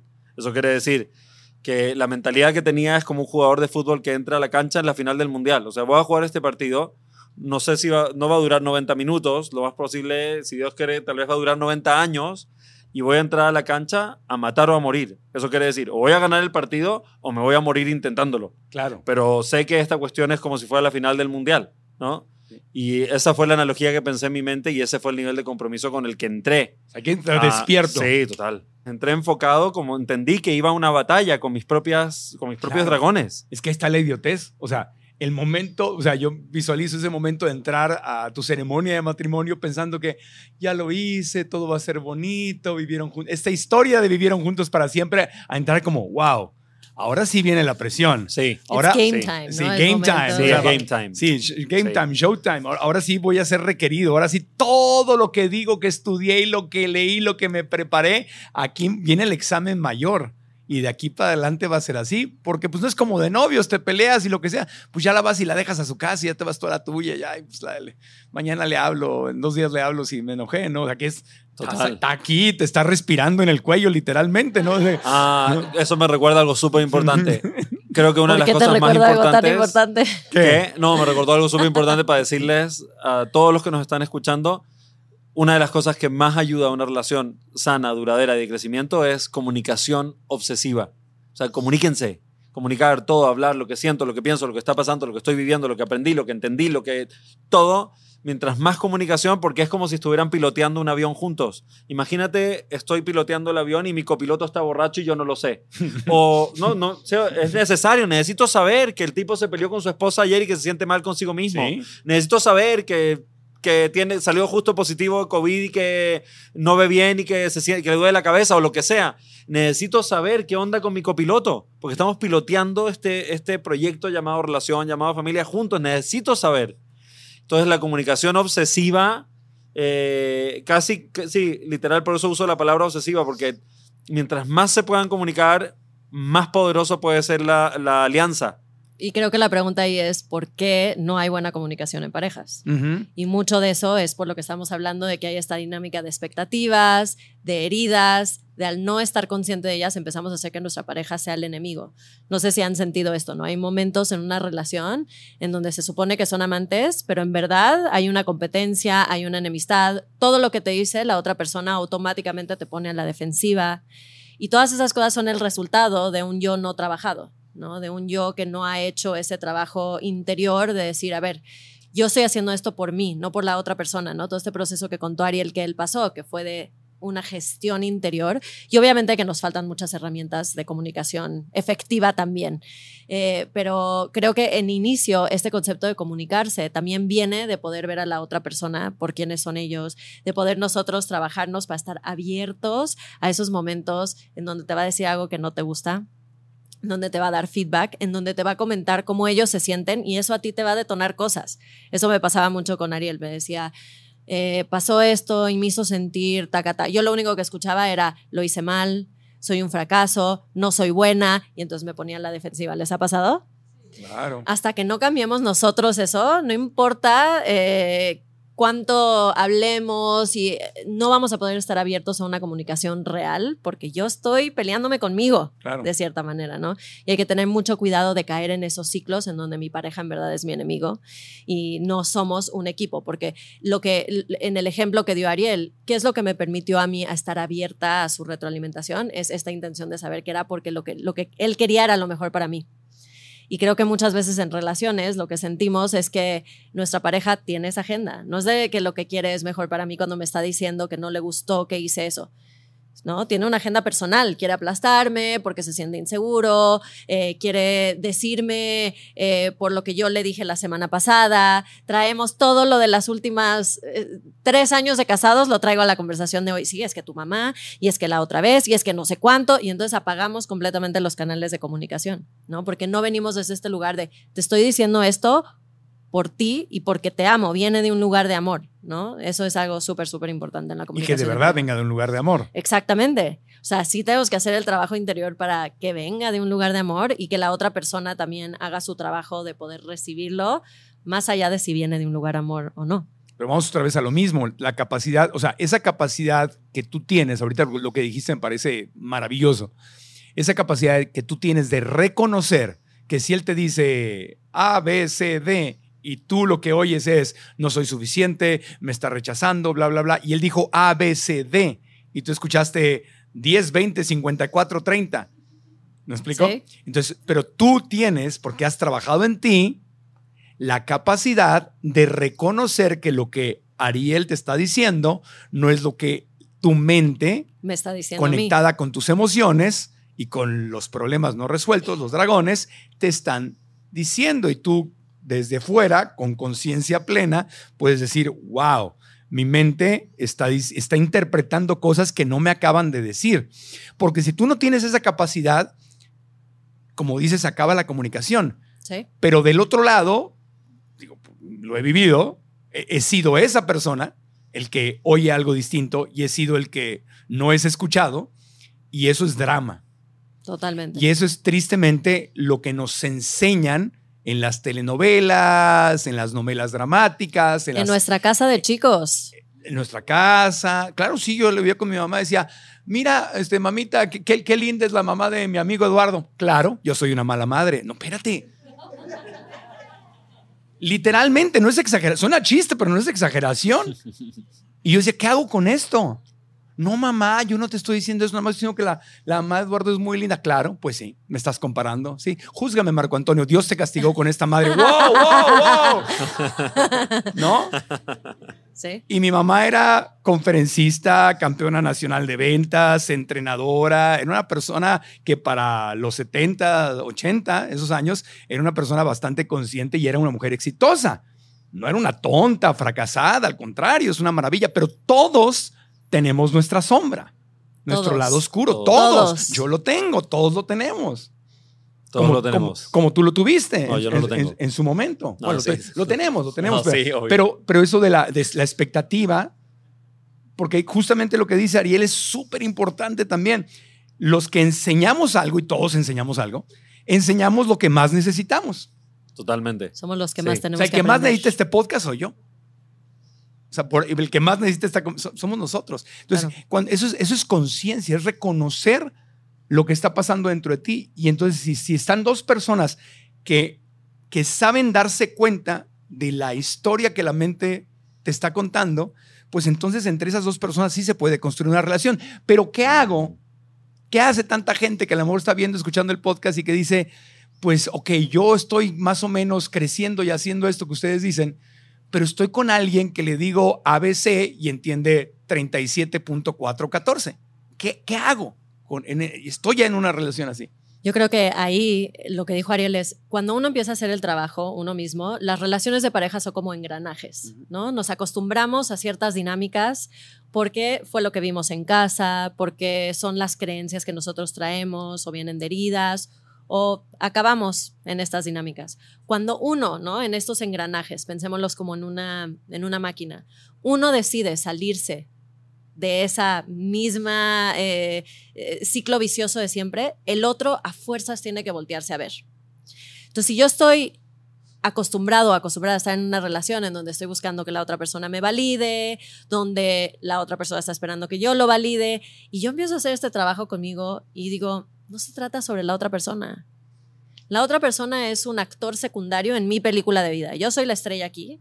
Y mi responsabilidad, y soy la única que tiene esta responsabilidad, es que yo esté feliz. Y yo empiezo a hacer este trabajo, la otra persona quiere empezar a engancharse como siempre y ya no hay de dónde agarrarse.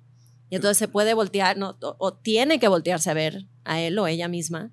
Y, y, esto es algo que yo hablo mucho con, a veces vienen conmigo mujeres o vienen hombres y me dicen, mi pareja no está interesada. Y digo, lo primero que tenemos que hacer es tu trabajo.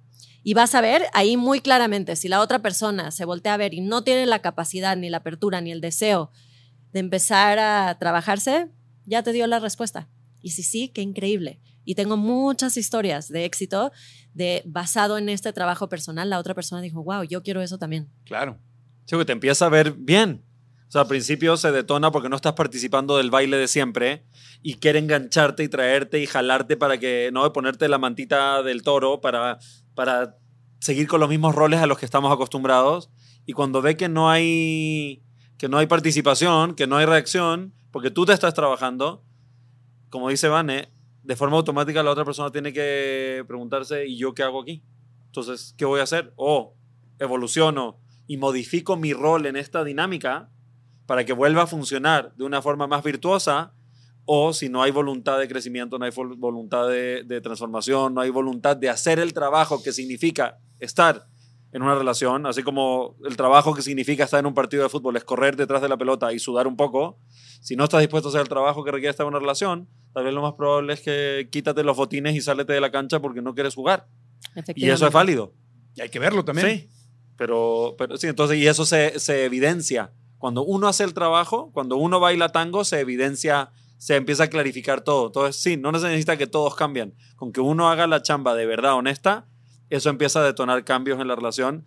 Y otra cosa que, que quería decir, una de las razones por las cuales es tan importante aprender a quererse un poco a uno mismo eh, antes de, de empezar a considerar relaciones de largo plazo, es porque el camino de crecimiento y evolución en la vida es hacia aprender a querernos y aceptarnos. Entonces, si quieres tú vivir una vida de crecimiento, lo más probable es que a medida que vas avanzando en tu vida, vas a ir evolucionando en tu nivel de amor propio, eh, incrementando tu amor propio. Entonces, cuando eliges pareja, hay una frase que dice eh, la querida Marta de Baile, que dice, la mayoría de la gente acaba con la pareja para la que creen que les alcanza. ¿Sí? Sino que uno paga con su propia autoimagen, digo, ah, bueno, como yo valgo X, me voy a ir con alguien que pues, X. Pero después, en algún momento en tu vida, te van a dar ganas de trabajarte y empezar a quererte más y descubrir el valor que hay en ti. Y si es que elegiste basado en un valor eh, disminuido de quién eres, de repente vas a ver a la otra persona como si fuera eh, menos, entre comillas.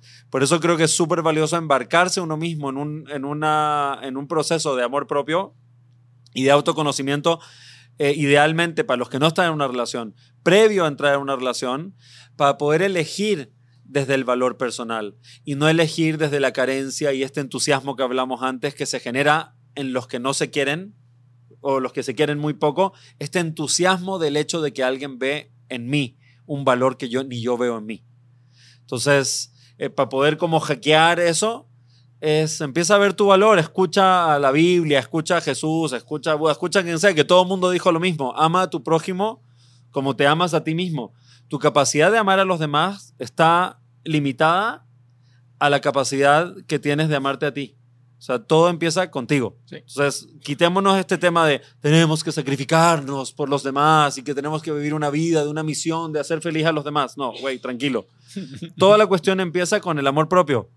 Empieza por ahí y desde ese amor propio tienes para darle a los demás, tienes para darle al mundo y tienes también para ver suficientemente claro qué es para ti, qué no es para ti, qué persona sí, qué persona no, qué trabajo sí, qué trabajo no, qué camino sí, qué camino no.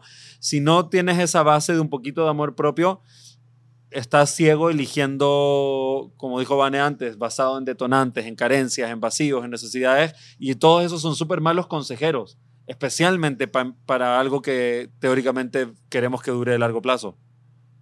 Y si eres, es muy importante también verlo desde el otro punto de vista si tú eres la persona que no está creciendo, porque ahorita lo veíamos desde el punto de vista, ¿qué pasa si yo estoy creciendo y mi pareja no quiere Mm. crecer, ¿no? ¿Qué pasa del otro lado? Cuando te empiezas a dar cuenta, a lo mejor estás tratando de crecer, pero tu pareja va a 20 pasos adelante. Y estás viendo, escuchando este podcast y dices, "Hmm, mi pareja está yendo a terapia, está yendo a talleres, está yendo a un montón de cosas y me está queriendo hablar de otra manera y quiere jugar otras cosas y, y yo soy Mm. él o la que se está sintiendo incómodo o incómoda con lo que mi pareja está haciendo. Voy a contestar eso porque yo soy la persona que estaba en esa posición. Ajá. O sea, yo siento que en nuestra relación yo tenía más esos... eh, Porque, ¿Por qué no queremos cambiar? Porque tenemos miedo. No es que no queremos cambiar porque no quiero cambiar porque eso me va a hacer feliz. No, es porque tengo miedo. ¿Cierto? Entonces, si estás escuchando esto y se te activó este miedo de decir, no, no, pues no, es que no voy a poder, jamás va a ser, no voy a ser suficiente, o no, la otra persona está loca, está washi está ahí toda espiritual, ¿no? Que nos hacemos estas ideas. Hazlo por ti. El cambio no se tiene que ver de una cierta forma. No tienes que ir a la misma terapia, no tienes que tomar el mismo curso. Pregúntate, ¿qué es lo que yo necesito para ser una versión más feliz de mí, por mí? Y eso te va a guiar hacia el cambio. No sientas que tienes que hacer eh, ser otra persona, que creo que eso es lo que nosotros escuchamos cuando nuestra pareja está haciendo mucha transformación, es siento yo tengo que ser otra persona. Y no es cierto, solo tienes que ser una mejor versión de ti. Es más, es más bien, en verdad, si, si vemos como la naturaleza de la vida, eh, de forma natural tenemos que entender que para poder nacer tenemos que deja- dejarlo cómodo, conocido, pasar por un lugar que no conocemos para entrar a algo que está por conocer, ¿cierto? Un bebé está en la panza o en el vientre de- su mamá durante nueve meses, calientito, nadando en un espacio que conoce, que es su zona de confort, y llega a un punto donde la vida le exige que tiene que soltar lo, lo cómodo conocido, pasar por un lugar oscuro, apretado y desconocido, no que es el canal del birth canal, el, el- el canal del nacimiento, lo que sea, para poder darle la bienvenida a la vida. Ese ejercicio para poder nacer y, es es algo que tenemos que seguir haciendo toda la vida. O sea, eh, todo el tiempo vamos a tener que dejar lo cómodo conocido, enfrentar lo desconocido e incierto, abrazarlo para poder recibir aquello que la vida nos quiere traer. Entonces, eh, algo que puede ayudar mucho es entender, ah, claro, esa es la naturaleza de la vida, el cambio es constante, es inevitable, y me puedo pelear con el cambio y rechazar la vida, o puedo abrazar el cambio y aceptar la vida, porque ese cambio constante es la naturaleza de cómo está hecha la vida en constante expansión, en constante evolución, y algo que nosotros usamos mucho es la curiosidad. Cuando nos enfrentamos con algo que, que es incómodo, que no nos gusta, en lugar de enjuiciarlo, es eh, así tipo Sherlock Holmes. Como me pregunto por qué me molesta tanto tal cosa. Hmm, qué interesante. Y cuando cambiamos el juicio y el rechazo por curiosidad, eh, que para mí es una de las habilidades del ser humano más importantes, que en inglés le dicen el Teachability Index, es el índice de enseñabilidad. Es cuán abierta, pues generalmente se, nos va cerrando con la edad y con las experiencias, vamos cerrando la mente y muchas veces vemos gente que se, yo tengo 41, que a a los 40, tengo amigos que a los 40 cuando platico con ellos me dicen las mismas cosas que pensaban cuando tenían 13 o 12. Ujú. Y siguen repitiendo la misma frase que es lo que ellos escucharon cuando chicos. Sí, la vida no es fácil, ya sabes, así es la cosa, ¿verdad? Whatever, ¿no? Estas creencias y cosas y frases eh, como frases de pueblo eh, que determinan la vida es enfrentar un poco más la vida con curiosidad y decir, ah, ¿qué me estará enseñando esta cuestión? Eh, porque ese, ese mantener la mente abierta, aprender nuevas cosas, es lo que nos hace estar vivos. Si no, realmente la vida es como si fuera un círculo compulsivo donde repetimos siempre los mismos comportamientos, las mismas palabras, los mismos pensamientos, las mismas compulsiones y se hace aburrido, se hace tedioso, es como, "Ah, de nuevo la misma cuestión.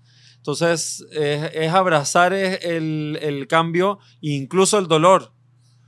Como, ok, este dolor, ¿qué viene a enseñarme? Entonces, creo que, que si alguien está en la posición que dijo Marco Antonio Ivane, de yo soy el que no quiere cambiar o el que mi pareja está avanzando, enfrentar esta situación con, con curiosidad y preguntarse, "Hmm, me pregunto por qué me cuesta tanto abrazar el cambio. O me pregunto por qué me, me mueve tanto esta cuestión. O me pregunto por qué me hace sentir tan inseguro tal comportamiento. Y abrir tu mente para aprender de ti. Eso no, no es un insulto. No te estoy pidiendo que cambies, estoy pidiendo que te abras a aprender de ti mismo y de tu vida. Porque al fin del día ese es el amor propio, lo tenemos muy mistificado, ¿no? El amor propio eh, eh, en la mente de muchas personas es vernos al espejo y encontrarnos fabulosos y, y sentirnos enamorados de uno mismo y eso no sucede. No sucede. Yo no me Sucede despierto. si eres narcisista.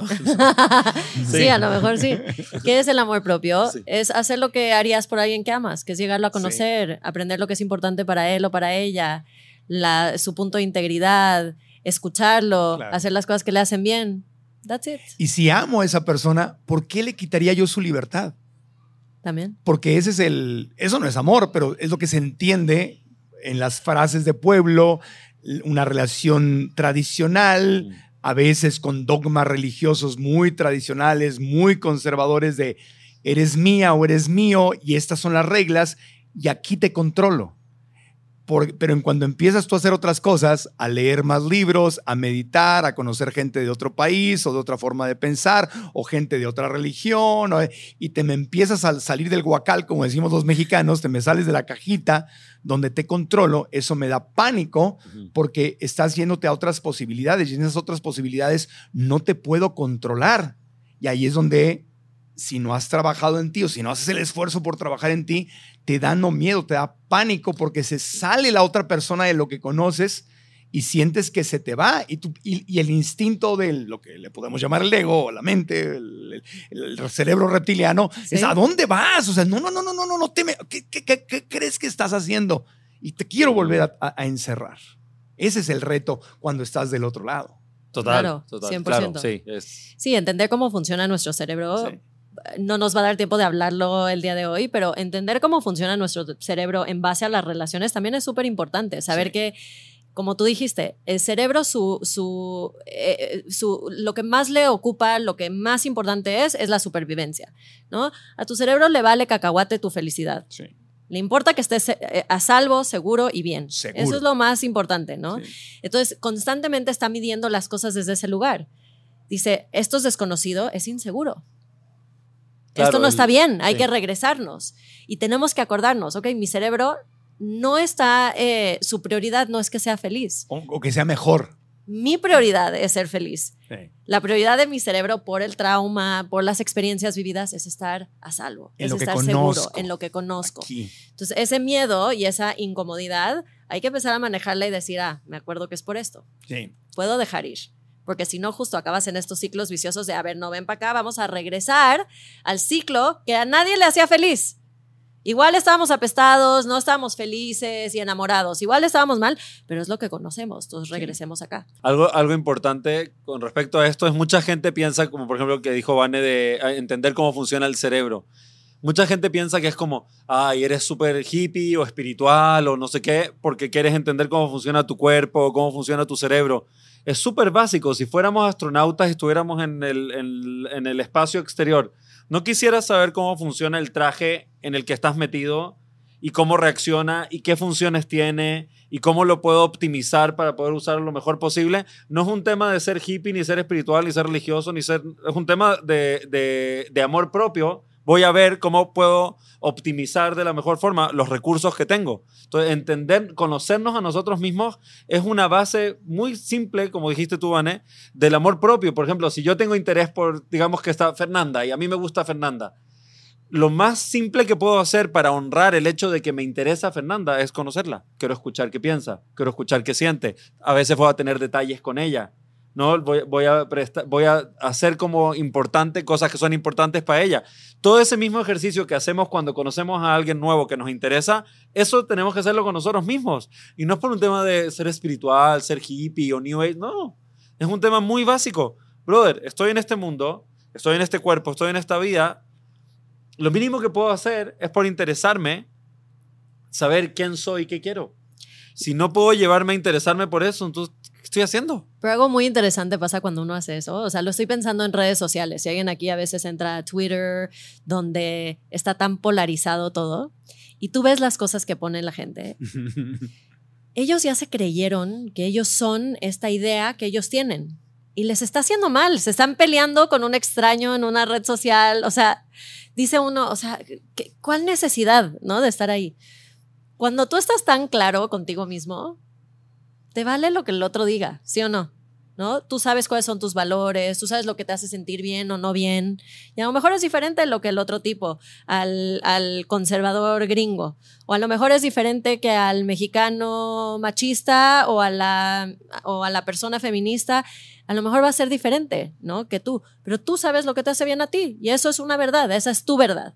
Y es lo mismo en una relación, cuando estás tan defensivo es porque no tienes esas bases de estar bien conectado, conectada contigo misma, ¿no? Entonces estás defendiendo, como tú dices, esta identidad de un ego que ni siquiera es real, es una ilusión de protecciones, de, de, métodos de protegernos, de cómo eh, sobrevivir y no de cómo vivir. Claro. Entonces eso es súper importante, por eso le llamamos relaciones conscientes, porque tienes que estar conscientes, ¿no? Hay esta, esta frase muy famosa de Carl Jung que dice que hasta que no haces consciente el inconsciente, el inconsciente va a estar a cargo y tú lo llamarás el destino. Y eso pasa en relaciones todo el tiempo. Decimos, ¿por qué terminé con este tipo fatal otra vez que me engañó? O sea, ¿por qué tengo tan mala suerte? No, es porque algo en tu inconsciente está creando eso y hasta que yo no toma, tome control de eso y lo haga consciente, no voy a poder cambiarlo. Exacto. Por ejemplo, en el ejemplo que, di, que diste, que dio Vane, eh, hay señales muy tempranas, cuando hay, por ejemplo, relaciones de abuso, hay señales muy tempranas que atentan contra tu valor personal, que son muy sutiles y, y, solamente las deja pasar una persona que no se valora a sí misma, que no se valida y que no se valora a sí misma. Entonces, cuando llegan esas primeras, eh, esas primeras expresiones sutiles de abuso, donde no se valida lo que siento o lo que pienso, o donde no se validan ciertos compromisos y ciertos acuerdos. En cosas muy pequeñas, al principio, una persona que se valida y se valora a sí misma inmediatamente va a poner un límite. Y eso le va a enseñar a la persona que está enfrente cómo comportarse y cómo, cómo desenvolverse contigo. Entonces, uno piensa que el abusador es un abusador y es un hijo de su madre y no se merece vivir. La realidad es que sí, es posible que el abusador sea un hijo de su madre y no se merezca vivir, pero lo que, lo que detona y le da el permiso al abusador de ser el abusador tiene mucho que ver con los permisos que yo le doy al abusador, porque yo le muestro cómo tratarme en base a cómo yo me trato a mí mismo. Entonces, pero entonces por eso es tan importante el amor propio. Cuando, cuando una persona se quiere y se valida y se valora y otra persona tiene expresiones sutiles de abuso al principio, inmediatamente hay un, hay un eh, límite y ese límite desactiva esa parte de ese príncipe azul o esa princesa elegida de, de, de, pensar, ah, me puedo permitir cruzar esto. Pero, pero hay, que, hay que estar consciente para reconocerlos. Porque, por ejemplo, si sales con alguien, en el caso de las mujeres, sales con alguien y te dicen, oye, ese vestido está como muy sexy, ¿no? ¿Por qué, por qué te pones ese vestido? ¿Por qué no te pones algo? Ya, o sea, desde, desde ahí. Y tú dices, sí, algo está mal conmigo, porque en tu infancia pasaba eso y tú no lo tienes consciente y estás buscando complacer a todos y entonces le dices, tienes razón. Pero ahí empezó. Porque no eres consciente de que eso, ¿no? ¿Qué me detonó? ¿Por qué? ¿De dónde viene? ¿Eso me hace sentir bien? nada más la, la, pregunta básica. ¿Ponerme este vestido me hace sentir bien a mí? Sí. That's it. Thank you. Pero ahí ya. ¿Ahí? ahí hay que ver con toda claridad que una, un, un hombre que te dice eso tiene ya es, él cree que está bien decirte eso y es una forma sutil de empezarte a poner la patita encima. Y si te vas y te cambias de vestido, pues al rato te va a decir qué comprarte, qué ponerte, cómo peinarte. Hoy voy a ir a salir con mis amigas. Ah, ¿y a dónde van? ¿Y, por qué? Si ya las viste la semana pasada. Exacto. Ya valió. Pero hay, hay que ver, ya obvio, cuando ya estás metido en, en, abuso, este, pues ya es, ya es otra cosa. Hay que salirse de ahí, hay, hay, hay que irse. Pero, pero como dices tú, son señales pues no tan sutiles. O sea, si estás sana, sano, también puede, es, menos común, obviamente, pero puede pasar al revés. También una mujer que, que, que, sabotea al hombre. Sí, total. No, sí pasa muy seguido. Sí, pasa muy seguido. Se, habla menos de eso, pero también pasa, ¿no? Sí, pasa muy seguido. Eh, relaciones abusivas siempre son de dos. De ida y vuelta. Sí, hay, hay, hay.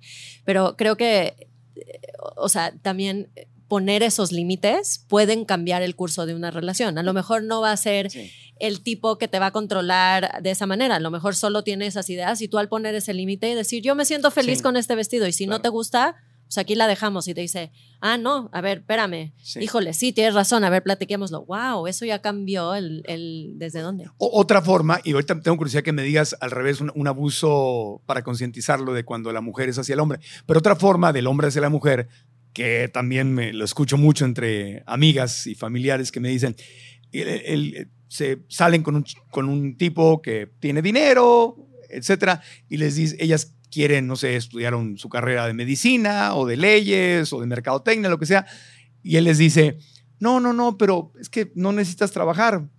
¿Para qué vas a trabajar? O sea, yo, yo te voy a mantener, no pasa nada. Mejor pon, una, pon tu academia de baile o pon tu, o sea, algo chico. O sea, quiere decirle, juega algo chiquito donde no conozcas a otros hombres prácticamente y donde, donde yo te pueda controlar. No, yo te abro tu academia, yo te abro tu escuela, yo te abro tu negocio de pestañas, lo que sea. O sea, jue- juega, juega chiqui. Sí, ¿a poco Sí, no se los sí, dicen? Juega chiquito, ¿para qué te metes? No, es que yo quiero trabajar en un corporativo, yo quiero emprender, yo me voy a asociar con mi amigo tal o mi amiga tal. Y empieza el, no, no, no, pero es que si no necesitas eso. Yo cuando oigo eso digo, uy, Como, te- o sea, uy, ve uy, lo que te están sí. diciendo. Te está enfrascando ahorita que todavía no se casan. Ya te está poniendo la... Imagínate cuando te cases, si tú aceptas ese acuerdo y te mantenga y dependas de él financieramente y no desarrolles tu carrera y dependas más, más de él. Ay, pero es que es muy lindo y me... Ay, ay, ay. Sí. Ay, ay. Es como venderte por poco. Es que me llevó, me va- es que me llevó a Las Vegas en mi cumpleaños y me dio rosas. y- ay, ay, ay. Ay, no es ves como decir, está- eso te va a costar muy caro luego, ¿no? Ahorita te están dando a ti, pero luego eso te va a costar a ti Te caro. está comprando, te está enjaulando, te está domesticando, te está, te está poniendo un grillete y no te das cuenta. Lo peor del caso es que si te das cuenta, Bueno, a no ser que estés 100% consciente y que eso es lo que quieras y desees, porque también es válido. Pero Porque- también, eh, eh, déjame dar otro punto de vista. Si tú entiendes la historia de vida de tu pareja y sus heridas, creencias, detonantes, etcétera, también ahí puedes darle la vuelta. De entender de dónde viene tu pareja y ayudarle a verlo también desde otro punto de vista. sí, y si ya estás adentro. Pero Sí. si te- apenas te vas a casar y te están... Hay que poner los límites y si la persona no responde bien a esos límites y no está abierto, Sí. No, yo te entiendo. Si eso es lo que quieres, está bien. Si quieres que alguien te Sí, si mantenga y te ponga a tu escuela, está bien. No, yo me refiero a gente que dice, ay, es que me está frustrando en esto, pero es que es bien. eh, Yo me refiero cuando hay Claro. conflicto. O sea, cuando hay conflicto, pues no hay conflicto. Nada más velo claramente y ya. O sea, Claro. Dios mío. Amiga, date cuenta. O sea, Total. Creo que eso es lo más importante es, creo que para mí eh, el- el- lo, lo escribí una vez en redes sociales, dije, el día más importante en mi vida fue el día que descubrí que la persona más importante en mi vida soy yo. Y es lo que dijo Vane antes. Cada uno de nosotros es protagonista de su vida y en un mundo infinito, cada punto en ese infinito es el centro del resto del universo. Eso quiere decir que todos somos el centro del universo y al mismo tiempo somos parte de un todo, no somos más importantes o más únicos o más especiales que los demás. Somos igual de importantes, igual de especiales, igual de únicos que todos los demás. Pero de mi perspectiva, la persona más importante en mi vida soy yo. Y obviamente si con ese entendimiento básico de amor propio, cualquier persona que venga a mi vida y trate de convertirse en el eje central en el eh, en torno al cual gira mi vida, inmediatamente va a ser, no, en mi vida gira en torno a mí, no gira en torno a ti. El protagonista soy yo, no tú. Ya. Y entonces desde ese lugar puedes poner límites. Y si no es que le pones límites a la otra persona, es que Te te, estás dando a ti. Sí, te honras a ti mismo. claro. Eso es lo más importante con el tema de poner límites. No es un tema de ponerle límites al otro. Es un tema de honrarte a ti. Honrarte a ti es el límite que le pones a la otra persona. claro. Y no es en contra de la otra persona. No lo estoy haciendo en contra de ti. Lo estoy haciendo en honor a mí. Vane, es que me dio mucha curiosidad. Un ejemplo al revés. Cuando es la mujer la que le pone la pata encima al hombre. Porque Yo siempre tengo- hablamos del otro caso. Sí, tengo muchos clientes en donde la mujer eh, básicamente hace de menos al hombre.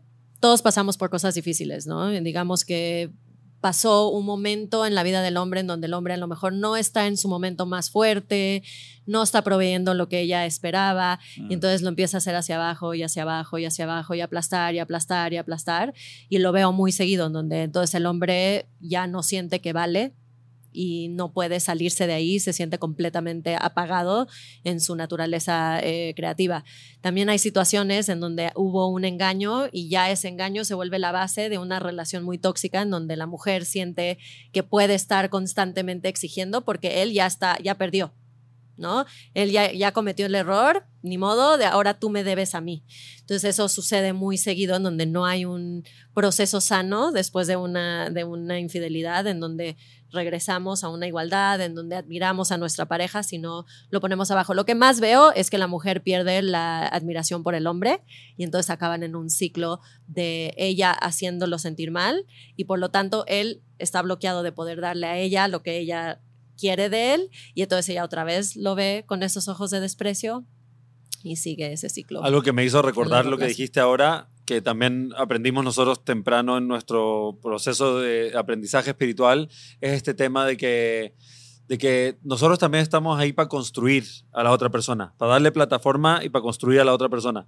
Entonces, creo que el 73% de los divorcios son detonados por procesos donde el hombre no está pudiendo proveer, mm. eh, en Estados Unidos por lo menos, que no está pudiendo proveer como era esperado, ¿no? Y a veces el, espacio de tolerancia eh, es, corto y es bajo, porque cuando el hombre se está sintiendo aplastado, apachurrado, que no vale mucho, que no está pudiendo proveer, eh, él se está sintiendo como con el espíritu bajo y para, una mujer que no es consciente es muy fácil perderle la admiración, el respeto y empezar a aplastarlo más, más, más, más, más, hasta que se convierte en algo, entre comillas, destruido, quebrado e inservible, entre comillas. Entonces, una de las cosas súper valiosas que es importante saber es que cuando nuestra pareja está pasando por un, por un eh, valle, eh, nosotros podemos ser partícipes de su grandeza. Es muy, es muy diferente celebrar, eh, celebrar con alguien en la cima del Everest que acompañar a alguien a subir el Everest. La celebración es diferente, la sensación de logro es diferente. Entonces, también en pareja entender que parte de nuestro trabajo, pues, claro, es de autoconocimiento, de autovaloración y de cambiarnos nosotros mismos, pero también a la persona, a mi copiloto, es impulsarlo. Cuando está pasando por un, por un valle, por un ciclo bajo, no es momento de aplastarlo. Es momento de, de impulsarlo y entonces, por eso cuando nos hacemos conscientes, claro, cuando la otra persona está en una posición de, vulnerabilidad, de debilidad, lo más fácil que va a ser la mente eh, reptiliana que dijiste tú antes es perderle la admiración o la apreciación a la otra persona. Pero cuando nos hacemos conscientes podemos darnos cuenta de no. Esta es una oportunidad para mí para poder, ser eh, para poder ser un impulso, para poder ser un apoyo, para poder ser parte de la materialización de la grandeza que vi cuando conocí a esta persona. Y la gente que, atraviesa ese, ese, ese callejón oscuro, la recompensa es gigante. Porque cuando la hace, no la hizo solo.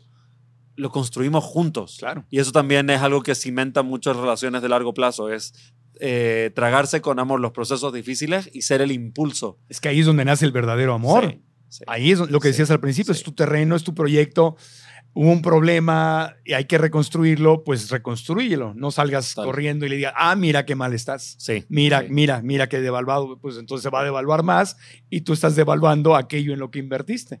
Totalmente. Sí. Entonces volvemos, es como que se redondeó el, el concepto. Yo les agradezco muchísimo. ¿Ibas a decir algo más? No. No. Les agradezco muchísimo. ¿Les gustó la, la, la conversación?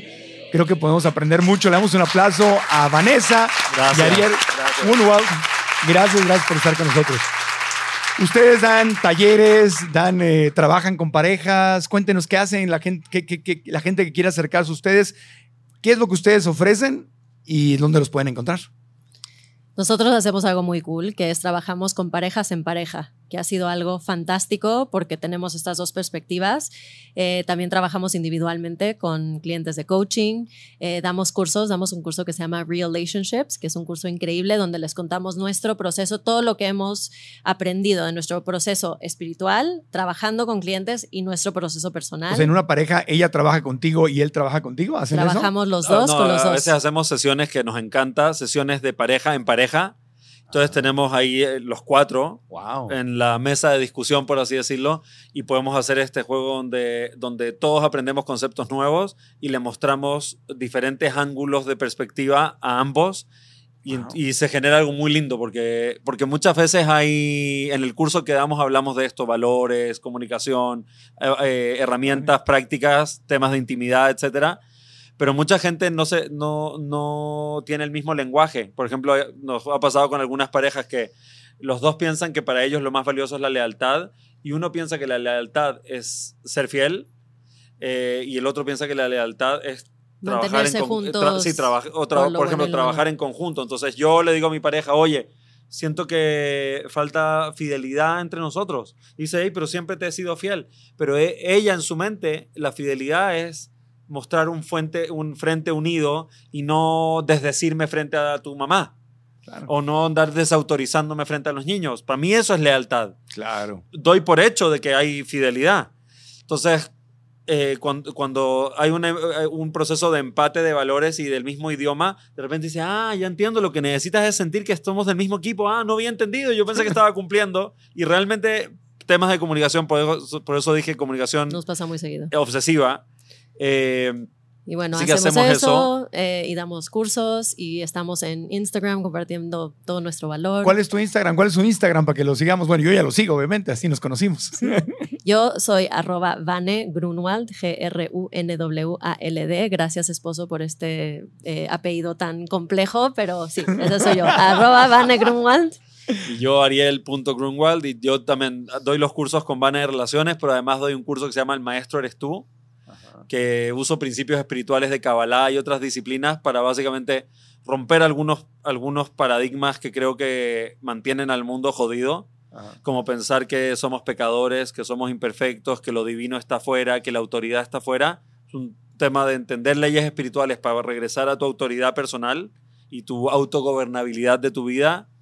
Doy consultorías y mentorías estratégicas eh, eh, personalizadas para gente que quiere integrar su vida, que se quiere integrar a ellos mismos a su propia vida. O sea, hay mucha gente que se sorprenderían, gente que, que muchos conocemos como eh, gente muy exitosa, eh, etcétera, pero que la experiencia real que están teniendo no es una experiencia de éxito ni de integración, sino que es de vacío, de confusión, de desconexión. Eh, hay gente que nosotros vemos desde afuera y pensamos, wow, esa persona lo tiene todo, y que en su experiencia real de vida está viviendo carencias, eh, etcétera. Entonces, sí, no todo lo que parece por fuera es como, como realmente es. Entonces, lo que hago es ayudar a esa gente como a integrarse a sí mismos a su vida para que lo que es por fuera en verdad sea por dentro también. Maravilloso. Pues dejamos sus redes sociales en todos los medios donde está el, el podcast. Les agradezco de todo corazón. Ha sido, estuvo, estuvo larga la conversación. Nos, nos echamos aquí un min- una hora 43 minutos, pero ni se sintió, ¿o sí? Súper bien. Así que yo creo que así lo dejamos, ¿verdad? Para compartirlo con la gente. Si te gustó este episodio, pues ya sabes, si te gusta el contenido, la forma en que nos puedes ayudar es suscribiéndote al canal, dándole like al video, activando la campanita y deja tus comentarios si estás en YouTube para que nos digas qué fue lo más importante que aprendiste. ¿Cuál fue tu aha moment, tu momento de "Ah, ah, me di cuenta de algo que no sabía y claro, ahora tiene sentido, esto es lo que yo puedo hacer. Si lo dejas aquí abajo en los comentarios, eso sirve mucho porque así todos en comunidad aprendemos unos de otros. Y si quieres que este video lo escuche o lo vea más gente, entonces copia la liga y compártela en tus redes sociales para que más gente venga a vernos. A mí me encuentra como Marco Antonio Regina en todas las redes sociales y le agradecemos al Hotel Fiesta Inn en Guadalajara, Jalisco y a todo nuestro público, nuestros estudiantes de nuestros cursos que vinieron aquí desde varios lugares de la República para aprender y crecer juntos. Gracias, gracias, gracias Vanessa. Gracias. Gracias Ariel. encantó. Gracias público. Arriba Guadalajara. Gracias. gracias. gracias. Aprendamos juntos.